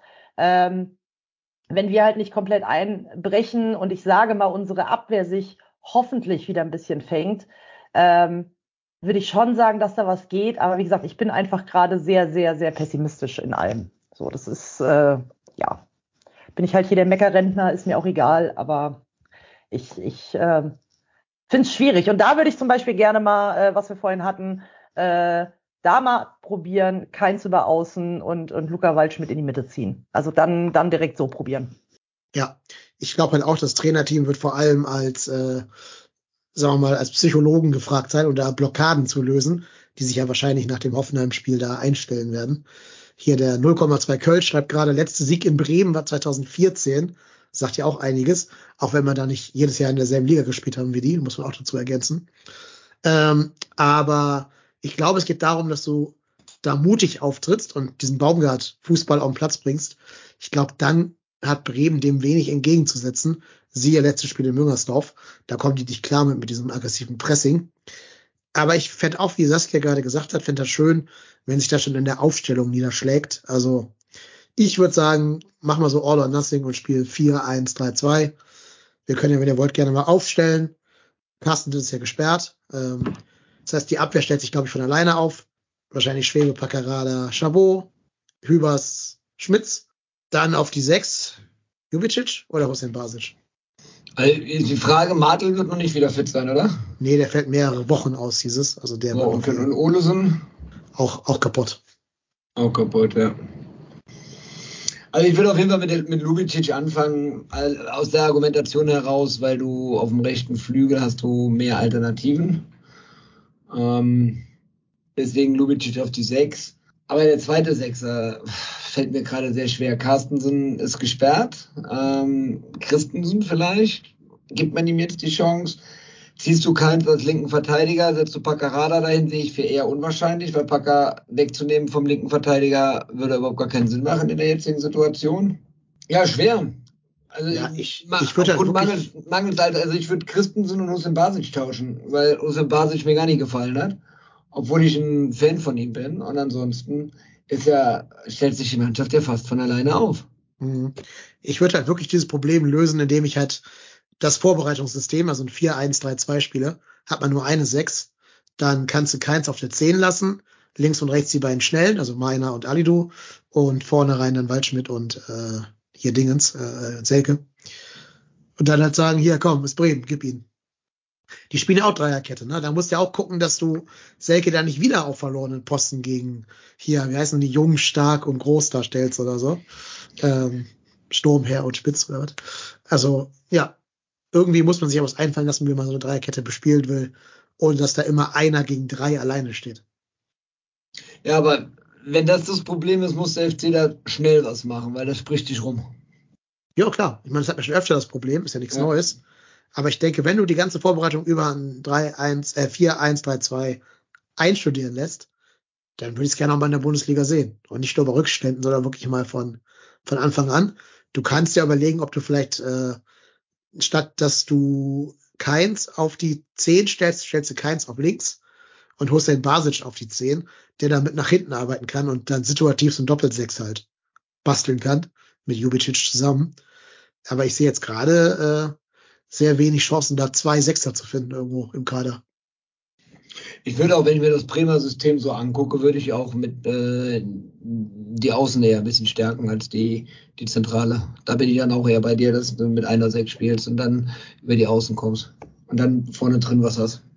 Ja, wäre gut. Also ich hoffe ja, dass Bremen auch diesen offensiven Fußball unter Ole Werner weiter frönt. Ähm, die haben ja im Rückspiel gegen uns damals sehr verhalten gespielt, weil sie diesen einen Punkt brauchten, äh, um die Klasse zu halten. Vielleicht denken sie sich jetzt ja, wir müssen den Fans ein bisschen was bieten. Wir müssen so ein bisschen nach vorne agieren. Äh, und dann gibt's Räume für uns. Was ist eigentlich mit dem Boré? Spielt der schon oder ähm, den haben sie jetzt ja noch kurzfristig neu verpflichtet, ausgeliehen? Der wurde eingewechselt in der 64. Okay. Das, das, das wäre natürlich wieder so ein ausgerechnet Fall, weil äh, sein erstes Spiel von Anfang an und er trifft direkt oder irgendwie sowas. Ähm, okay, Keita ist noch verletzt, gehe ich mal von aus. Und Dux, glaube ich, ist jetzt nicht so die Nummer. Ansonsten, ich gucke mir den Bremer Kader an und finde da bei dem Kader jetzt auch nicht so viel Spieler, wo ich sage, die sind so herausragend. Das ist auch so, so, so ein Durchschnittskader untere Mittelfeld und äh, absolut auf Augenhöhe mit uns. Und da, da dürfen wir uns nicht verstecken und brauchen uns auch nicht vor verstecken. Dementsprechend äh, hoffe ich mal, dass der FC da ja ja, zwei Stürmer-Taktik vorne rein, gucken, was geht, mal was Neues ausprobieren. Vollgas. Du musst gewinnen. Die Spiele danach, Stuttgart hatte ich ja eben schon gesagt, ähm, ist momentan hat einen guten Lauf. Ähm, und zu Hause gegen Stuttgart hast du auch nicht immer toll ausgesehen. Ich glaube eigentlich eher selten. Und dann kommen die beiden Spiele gegen die Bauern und die Pillen. Also muss jetzt schon ein Dreier einfahren. Egal wie. Ja. ja. Der Headers to Go schreibt, Duck sei auch raus, aber konnte ich gerade nicht verifizieren, warum das sein sollte. Wüsste ich jetzt nicht. Wenn Headers to Go das sagt, dann stimmt das auch. Schöne Grüße. Ja, soll soll es mal erklären, bitte. Warum genau. ist das so? Warum ist Duck raus? Zu sehr beschwert oder was? Naja. Der, der, der, der ist im Streik, weil äh, der andere Typ nach Dortmund gegangen ist, Füllkrug. so ein Buddy und er nicht weg durfte. Ja, ja. Genau. Ja, aber Bremen hat halt so zwei Spieler, glaube ich, auf die du aufpassen musst, gerade als erster FC Köln. Und das sind einmal äh, der neue Nationalspieler von, äh, ich habe vergessen von welchem Land, Mitch L. Weiser. Ägypten war das, ne? Nee, war, war das war nicht Algerien oder so? Algerien? Also ich weiß es nicht. Ja, sehr gut. und, und irgendwo in dem Verein läuft ja auch noch Leo Bittencourt rum, ne? Also, hier, Saskia, ja. dein spezieller Freund. Mhm. Da müssen wir noch ein bisschen aufpassen. Ja, es könnte halt so, also es ist ja genau das, es ist halt auf beiden Seiten echt so, so, so, könnten sehr viele ausgerechnet Moves dabei sein, ne? Also das muss man ganz klar sagen. So, also äh, wenn, wenn Selke da irgendwie ballert, ist es ausgerechnet. Äh, ne? Also das ist, ach, keine Ahnung. Was ich nur gerade spannend finde, hier Nordic, äh, NordFC schreibt gerade, für Bremen ist der Druck größer. Sehe ich halt überhaupt nicht so. Also muss ich ganz ehrlich sagen. Warum? Warum sollte der größer sein? Ja, also das kann ich mir schon vorstellen, weil die haben jetzt halt gerade gegen den Aufsteiger verloren und jetzt halt ein Heimspiel vor so einer murrenden Kulisse, also vielleicht deshalb eben. Na okay, ich meine, unser Auftaktprogramm ist natürlich, ähm, das hatten wir ja vom Anfang, am Anfang an gesagt, äh, es war nicht auszuschließen, dass wir nach vier Spielen mit null Punkten dastehen. Jetzt stehen wir mit einem Punkt da. Ist, macht die Sache jetzt nicht so viel besser, aber ist immerhin schon ein Pünktchen äh, und die Saison geht jetzt richtig los. Ich kenne das Auftaktprogramm der Bremer jetzt nicht, bis auf die Tatsache, dass die gegen Heidenheim gespielt haben. Ich kann noch mal kurz nachgucken, wen die sonst so als Gegner hatten. Äh, die Bauern haben 4-0 gegen Mainz gewonnen. Okay, das ist jetzt auch noch kein äh, großer Gegner, aber die haben halt auch mit Bayern und mit Freiburg auch schon zwei Vereine gehabt aus dem oberen Bereich der Tabelle. Ne? Ähm, ja.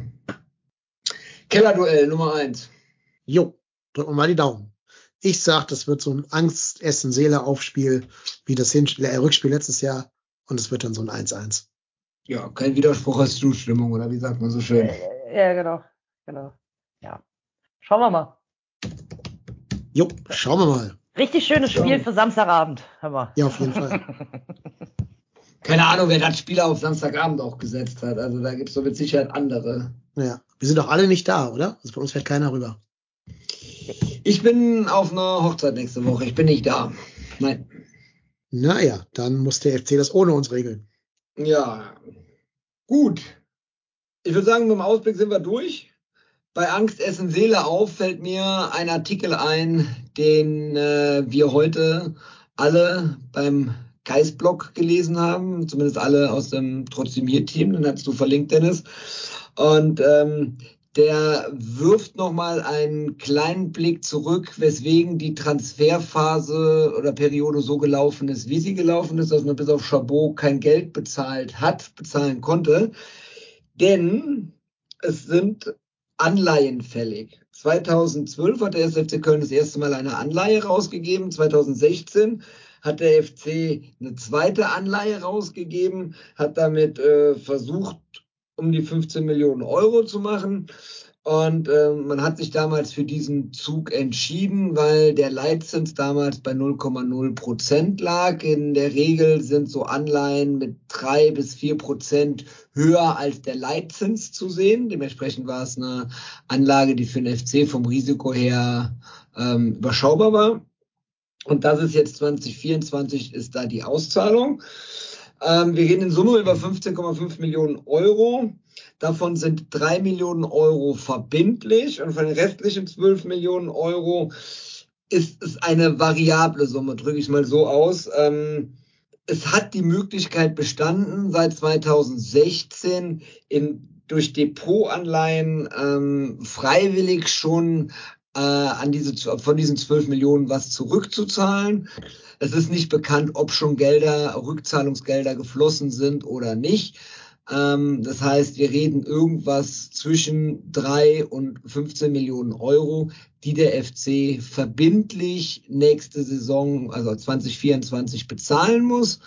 Das ist der eine Punkt. Und die Überlegung, jetzt nochmal eine dritte Anleihe daraus zu machen, ähm, ergibt sich eigentlich gar nicht, weil ich glaube, der EZB-Leitzins ist jetzt gerade bei 4% oder 4,5% angekommen. Wenn man dann die marktüblichen 3% nochmal oben drauf setzt, wird das für den FC richtig teuer. Die Kohle kann er dann in vier Jahren oder fünf Jahren nie aufbringen. Das sind dann irgendwas über 20 Millionen Euro, 25 Millionen Euro geschätzt, sodass nichts, äh, ja, einer, einer, keine andere Möglichkeit besteht, außer einer Rückzahlung der Anleihe aus dem Jahr 2016 durchgeführt, damals von Spinner und Werle zusammen.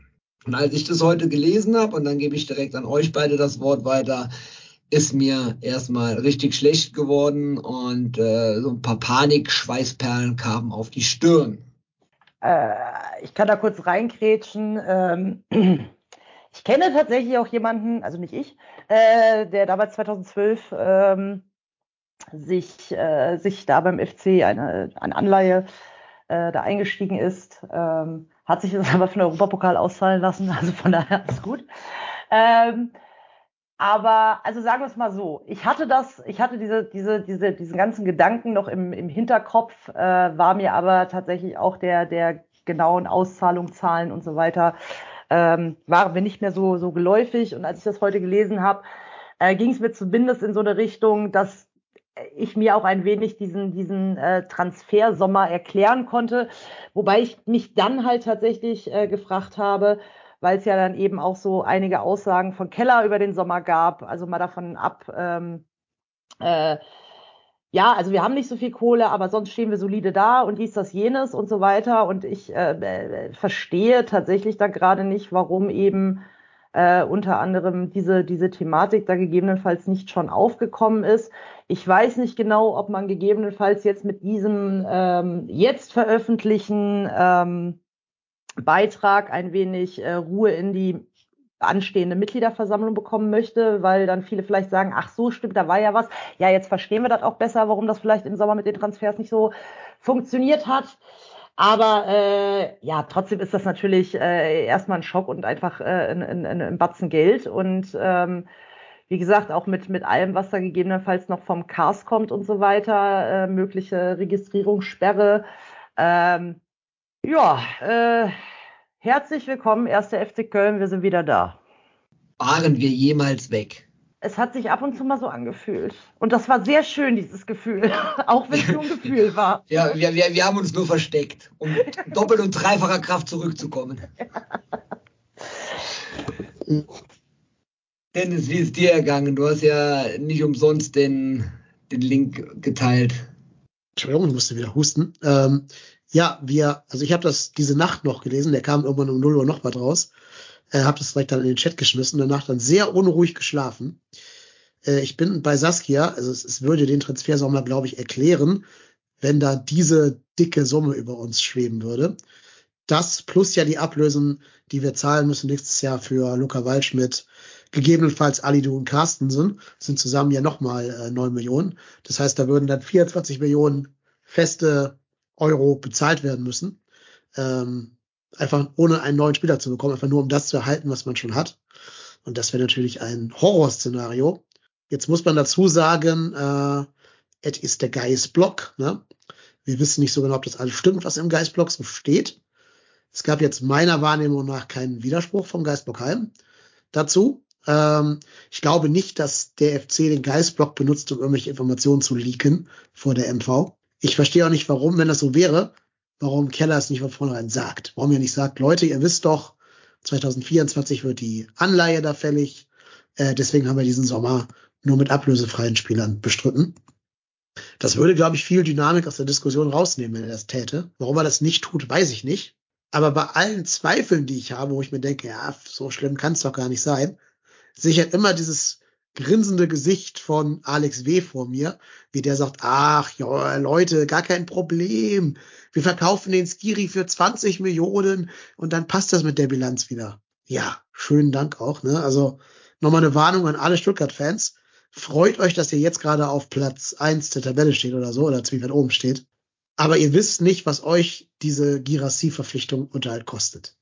Irgendwann wird auch da der Schnee schmelzen und ihr werdet sehen, wo die Hundescheiße liegt. Aber also wenn das so ist, mache ich. Was, was für eine Metapher. Ja, die ist, die ist nicht von mir, die ist von Rudi Assauer. Die habe ich nur Also, geklaut. Also Okay. ich will mich nicht mit fremden Federn schmücken. Ähm, aber also wenn das stimmt, mache ich mir wirklich größte Sorgen um die finanzielle Liquidität des ersten FC Köln. Ein seriöser Wirtschafter muss ja bei im Wissen dieser Anleihe jedes Jahr, äh, die lief ja jetzt glaube ich sieben Jahre lang. Das heißt, der muss ja jedes Jahr eine Million Rücklage gebildet haben oder zwei Millionen Rücklage gebildet haben, um die bedienen zu können. Hatten wir seriöse Wirtschafter an der Macht bei uns? Das weiß ich Wir, nicht. wir von, nein, die, die Antwort gebe ich dir. Nein, hatten wir nicht. Aber ähm, man darf halt auch nicht vergessen, wir hatten ja noch die Corona-Jahre dazwischen. Da sind ja dann Ja. auch noch mal Einnahmen weggebrochen. Als 2016 die Anleihe rauskam, da hat ja kein Mensch der Welt an eine Pandemie gedacht, die uns Geisterspiele und sonstige Scheiße bringt. Ja. Und äh, die, ich weiß jetzt gar nicht, wie das mit der Rückzahlung der Corona-Hilfen ist. Geht das nicht auch jetzt irgendwann bald Ja, los? Oder auch ist das nicht auch noch auch, noch nächstes- irgendwas, was da noch mit reinspielt und wie viel und was für eine Summe reden wir da? Also das, das da, da kommen ja dann auch noch mal ein paar Euro zusammen. Also wenn wir dann mit den Verpflichtungen der neuen Spieler, dann sind wir aber, äh, oder der, der jetzt ausgeliehenen Spieler, wenn wir davon reden, dann sind wir ja jetzt fast bei 30 Millionen Euro, die wir dann in der nächsten, im nächsten Sommer aufbringen müssen. Ja, die werden nächstes Jahr fällig, die Corona-Anleihen. Genau. Das klingt doch ganz fantastisch, hör mal. Also, ich, also ähm, und da sind wir genau wie bei, wieder, wieder bei dem Punkt. Also dann äh, sind wir ja da, dass wir dann nächstes Jahr eben auch entsprechend, dann müssten wir Lubicic abgeben und so weiter und so fort. Und das sind ja aber Transfereinnahmen, die wir nie im Leben generieren. Nie im Leben. Also wer, Vor allem, wenn dann noch der Käufer weiß, wie arm wir sind. Eben. Ja. Also, boah, nee, also, wie gesagt, also das, äh, als das, als das jetzt heute kam, äh, mit dem, mit dem ganzen Ausblick und äh, was, was ihr jetzt auch noch angesprochen habt, also mir wird, wird ein wenig Angst und Bange, muss ich sagen. Und jetzt mal, jetzt mal, jetzt mal wirklich den Teufel an die Wand gemalt. Wenn wir jetzt dann noch absteigen würden, wäre das eine absolute Vollkatastrophe. Ja, und am besten noch so, Verträge für die zweite Liga gelten nicht und es kommt das Kassurteil, also die Transfersperre. Das Genau, wäre so der, der Best. Case. Ja, ja. Dann könnten wenigstens die ganzen Spieler aus den Jugendmannschaften ran. Ja. Und da sagt Baumgart dann, nein, nein, die sind noch nicht so weit. Da spielt Genau. jetzt Marco Höger. Ja, aber davon, dass, dass ich nicht, dass ich nicht glaube, dass dann Baumgart noch da wäre, aber das Ja, ist das ein anderes Thema. Das stimmt. Ähm, Ja. Aber das, du könntest gerade schon eine Antwort gegeben haben auf deine Frage, warum Keller nicht nach außen hin kommuniziert, wir müssen Anleihen zurückzahlen, weil er natürlich auf Transfereinnahmen angewiesen ist. Und wenn er damit quasi eine Bankrotterklärung äh, aus Kassensicht heraus rausgibt, ähm, ist es ja schon so, dass der Verein, äh, dass das abnehmende Vereine wissen, der FC braucht Geld und eher nehmen die 5 Millionen, äh, statt mit uns zu verhandeln über 8 oder 9 Millionen, bei 5 Millionen werden die schwach, die brauchen die Kohle. Und das kann natürlich sein, dass das eine der Strategien ist, die Keller oder die der FC verfolgt, um da dann auch äh, nach außen hin keine schwache Position schon vorab der Verhandlungen darzustellen. Ja, wobei auf der MV in neun Tagen muss das eh bekennen. Ne? Also die Transferstrategie wird nicht lange halten. Die Fragen werden ja kommen. Also da kannst du Ja, ausgehen. jetzt, jetzt ja, jetzt werden die kommen. Ja. Ich weiß nicht, ob die gekommen wären. Ich weiß nicht, ob die gekommen wären äh, in der Form, wenn der Artikel jetzt nicht erschienen wäre. Wenn man es bis zur MV hätte vertuschen können, weiß ich nicht, ob man da vielleicht jemand mit Anleihen, der gesagt hätte, wie sieht das denn aus? Kriege ich jetzt mein Geld zurück oder wie? Ähm, aber ansonsten, keine Ahnung, kann ich, kann ich nicht sagen. Es Ist auf jeden Fall eine spannende MV. Also wenn es da einen Livestream geben sollte, äh, den könnt ihr euch mal angucken. Da wird einiges passieren, glaube ich.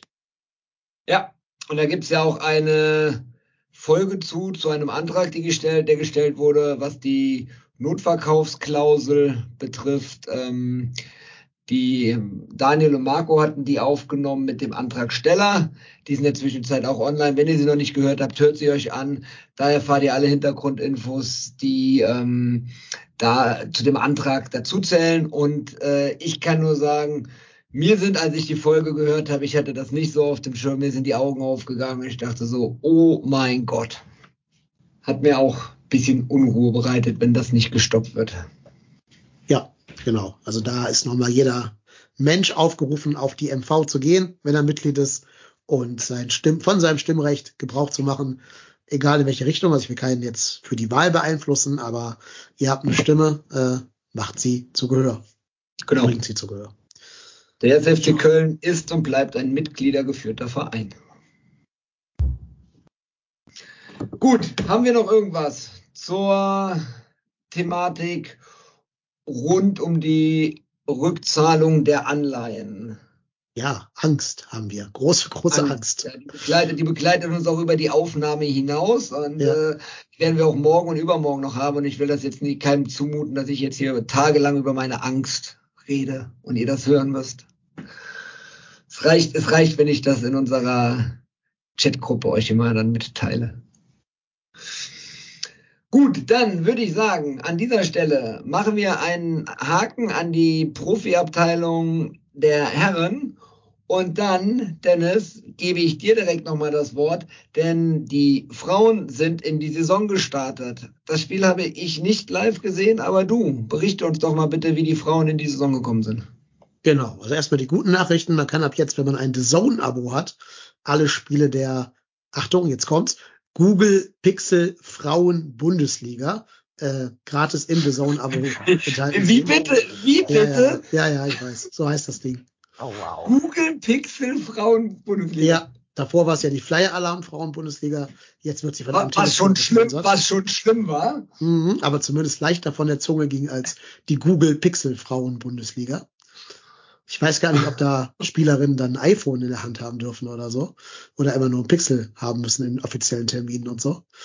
Naja, keine Ahnung. Ähm, Spiel war gut. Also ich war ja vorher sehr skeptisch wegen dieses riesengroßen Umbruches, der im Frauenbereich passiert ist. Und es haben ja irgendwie, ich habe es nicht gezählt, aber boah, ich glaube irgendwie so elf Spielerinnen verlassen oder so. Und davon auch sehr prominente und wichtige Spielerinnen wie die Torwärtin Manu Klett zum Beispiel oder auch Mandy Islacker, ähm, die beiden Abwehr Buntigams, Myrtle Maurice und so weiter, die haben es ja alle verlassen und da wusste Ali Gudor, vielleicht ist wie prominentester Name, äh, und da wusste man natürlich nicht, wie würde sich diese neu zusammengesetzte Mannschaft finden. Aber die Antwort ist gut. Also die haben gegen Leipzig, was jetzt auch kein normaler Aufsteiger ist, ne? Also wir alle wissen ja, dass Leipzig das mit dem Wettbewerb alles nicht ganz so ernst nimmt, mit den fairen Wettbewerbsbedingungen. Das heißt, wenn wir jetzt vom Aufsteiger Leipzig reden, reden wir ja nicht von, äh, weiß ich nicht, Turbine Potsdam, wenn die aufsteigen, sondern halt von Red Bull Leipzig. Ne? Und gegen die haben es richtig gut gemacht, haben sich auch schnell mit einem 1-0 belohnt, dann aber leider durch eine Schlafmützigkeit bei einer Ecke, wo auch zuvor unsere Torwärtin Jasmin Pahl so ein bisschen angenockt war und dann äh, wieder in den zwischen die Pfosten zurückgekehrt ist, aber noch so ein bisschen benommen wirkte, äh, haben sie halt dann ein Gegentor kassiert, aber dann trotz allem halt noch ein Siegtor geschossen gegen dann noch zehn Leipzigerinnen. Das einzig Kuriose war, dass wir selber am Ende auch noch zu zehn waren. Und zwar deshalb, weil eine gelb vorbewahrte Spielerin von uns einen Freistoß ausgeführt hat, bevor der freigegeben wurde und dann dafür die zweite gelbe Karte gesehen hat. Also wenn ihr schon dachtet, die gelbe Karte von Rasmus Christensen wäre doof gewesen, die von dieser Spielerin, der, der Namen ich leider vergessen habe, die war döver. Also habe ich dann nie gesehen, wegen dem zu früh ausgeführten Freistoß. Naja, aber gutes Spiel. Hat, hatten, wir- hatten wir nicht letzte Saison was Vergleichbares gegen Bremen oder so? War dann Ja, ja auch das- so eine ähnliche Situation, die total war- kurios war? Das war gegen Essen, glaube ich. Da hat eine Spielerin im Weg gestanden bei der Ausführung des Freistoßes. Aber nur weil sie halt eh da stand. Also die wollte nicht im Weg so, stehen, die war okay. einfach nur im Weg. Die Gegnerin wollte schnell ausführen, hat unsere Spielerin angeschossen. Und dafür gab es dann die zweite gelbe. Wobei du halt gemerkt hast, dass die Schiedsrichterin nicht wusste, dass sie schon gelb hatte. Und dann im Zücken der gelben Karte gemerkt hat, scheiße, jetzt muss ich dir vom Platz schmeißen. Naja. Also wir sind für dumme gelb-rote Karten sind wir immer zu haben anscheinend. Hat aber zumindest nicht dazu beigetragen, das Spiel noch zu verlieren. Auch die Frauen gehören zum ersten FC Köln. So ist Ja. das. Ja. ja, gutes Spiel, macht Lust auf mehr. macht Lust auf die Saison, obwohl wir ein sehr schweres Auftaktprogramm haben. Also schwer, schwer in der Hinsicht, weil wir äh, alle diese Abstiegskandidaten am Anfang haben. Das heißt, wenn du am Anfang ins Hintertreffen gerätst, musst du danach alle Punkte holen gegen die vermeintlich starken Gegner. Deswegen ist gut, dass wir mit dem Sieg gestartet sind und jetzt vielleicht in so einen kleinen Flow reinkommen, dass wir nächstes Wochenende dann, äh, ja gut, da kommen jetzt halt die Bayern, die zählen jetzt mal eher nicht als Abstiegsgegnerin. Gute Nachricht ist aber, das Bayern-Spiel ist das Montagabendspiel und die kann man for free auf Sport 1 gucken.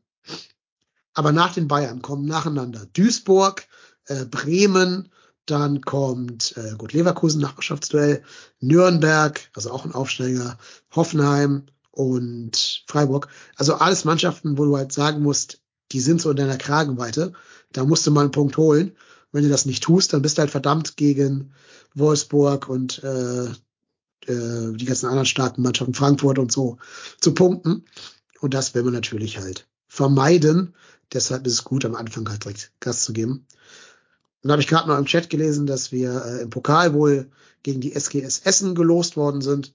Am 25. November in Essen leider, also ein Auswärtsspiel. Aber da gilt, ist ja nicht weit von Köln nach Essen. Alle hinter. Genau, und in dem Zusammenhang vielleicht äh, Kannst du da auch noch, hast du da auch mehr Informationen noch zu, Dennis?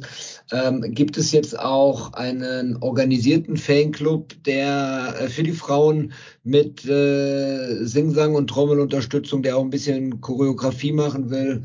Finde ich eine tolle Sache. Freut mich total für die Frauen, dass wir da jetzt auch eine organisierte Fanszene haben beim Frauenfußball, ähm, dass da auch noch mal ein bisschen, auch, auch, auch noch, noch mehr und noch mehr. Ich meine, wir haben letzte Saison schon mit dem Spiel im Müngersdorfer Stadion einen schönen Rekord äh, eingefahren, was die Zuschauerbeteiligung betrifft. Aber jetzt auch noch hier mit Support und Unterstützung bei Heimspielen und auch bei Auswärtsspielen. Finde ich eine tolle Sache. Auch da vielen genau. Dank an diejenigen, die sich dafür hergeben und den, bei den Frauen mit dabei sind, um die Frauen zu unterstützen. Die haben das alle mal verdient. Genau, die Geistböckinnen Supporters, äh, die suchen noch Mitglieder. Also wer da Mitglied werden will, kann einfach mal auf die offizielle Club, also auf unsere Homepage vom FC gehen, fc.de, da nach dem entsprechenden Artikel suchen und da sind dann auch die Kontaktmöglichkeiten zu den Geistbock, Geistböckinnen Supporters äh, verlinkt. Ja, und dann ein bisschen schade finde ich halt, dass jetzt aus den Dauerkarten der also wer eine Dauerkarte für die Herren hatte, konnte ja immer gratis ins Franz-Kremer-Stadion. Das gibt's jetzt nicht mehr. Jetzt muss man seine paar Euro da bezahlen als Eintritt. Einerseits ist es halt wieder diesem Sparkurs geschuldet, ne? Also wir haben es ja gerade lange besprochen, dass man auch mit den paar Euro da noch irgendwie Gewinn machen will. Andererseits weiß ich halt nicht, ob das nicht auch dem der Anwesenheit im Franz-Kremer-Stadion Abbruch tut, wenn jetzt die Spiele live auf The Zone laufen und sie nicht mehr gratis sind und dann noch ganz viel im Winter gespielt wird, weiß ich nicht, hoffe ich nicht. Jetzt am Sonntag gegen Leipzig war da guter, guter Andrang und da hat auch der, der Fanclub viel Stimmung gemacht, viel getrommelt und so. Alles cool. Ich hoffe halt nur, dass es auch in den finsteren Herbstmonaten dann im November, Dezember, Januar so bleibt und da ganz viele Leute immer hinkommen. Ich meine, die gute Nachricht ist ja auch, dass das Franz-Kremer-Stadion ja ausgebaut wird. Also wir kriegen jetzt endlich diese neuen Flutlichtmasten. Die brauchen wir ja für die Abendspiele. Die waren ja vorher nicht mehr DFL-konform. Jetzt sind sie das wieder, also wenn der Umbau fertig ist. Und dann können wir wieder abends dort spielen. Ja, genau. Gespielt hat, glaube ich, auch die U21. Das nur noch am Rande kurz erwähnt. Die haben gewonnen gegen Schalke 04.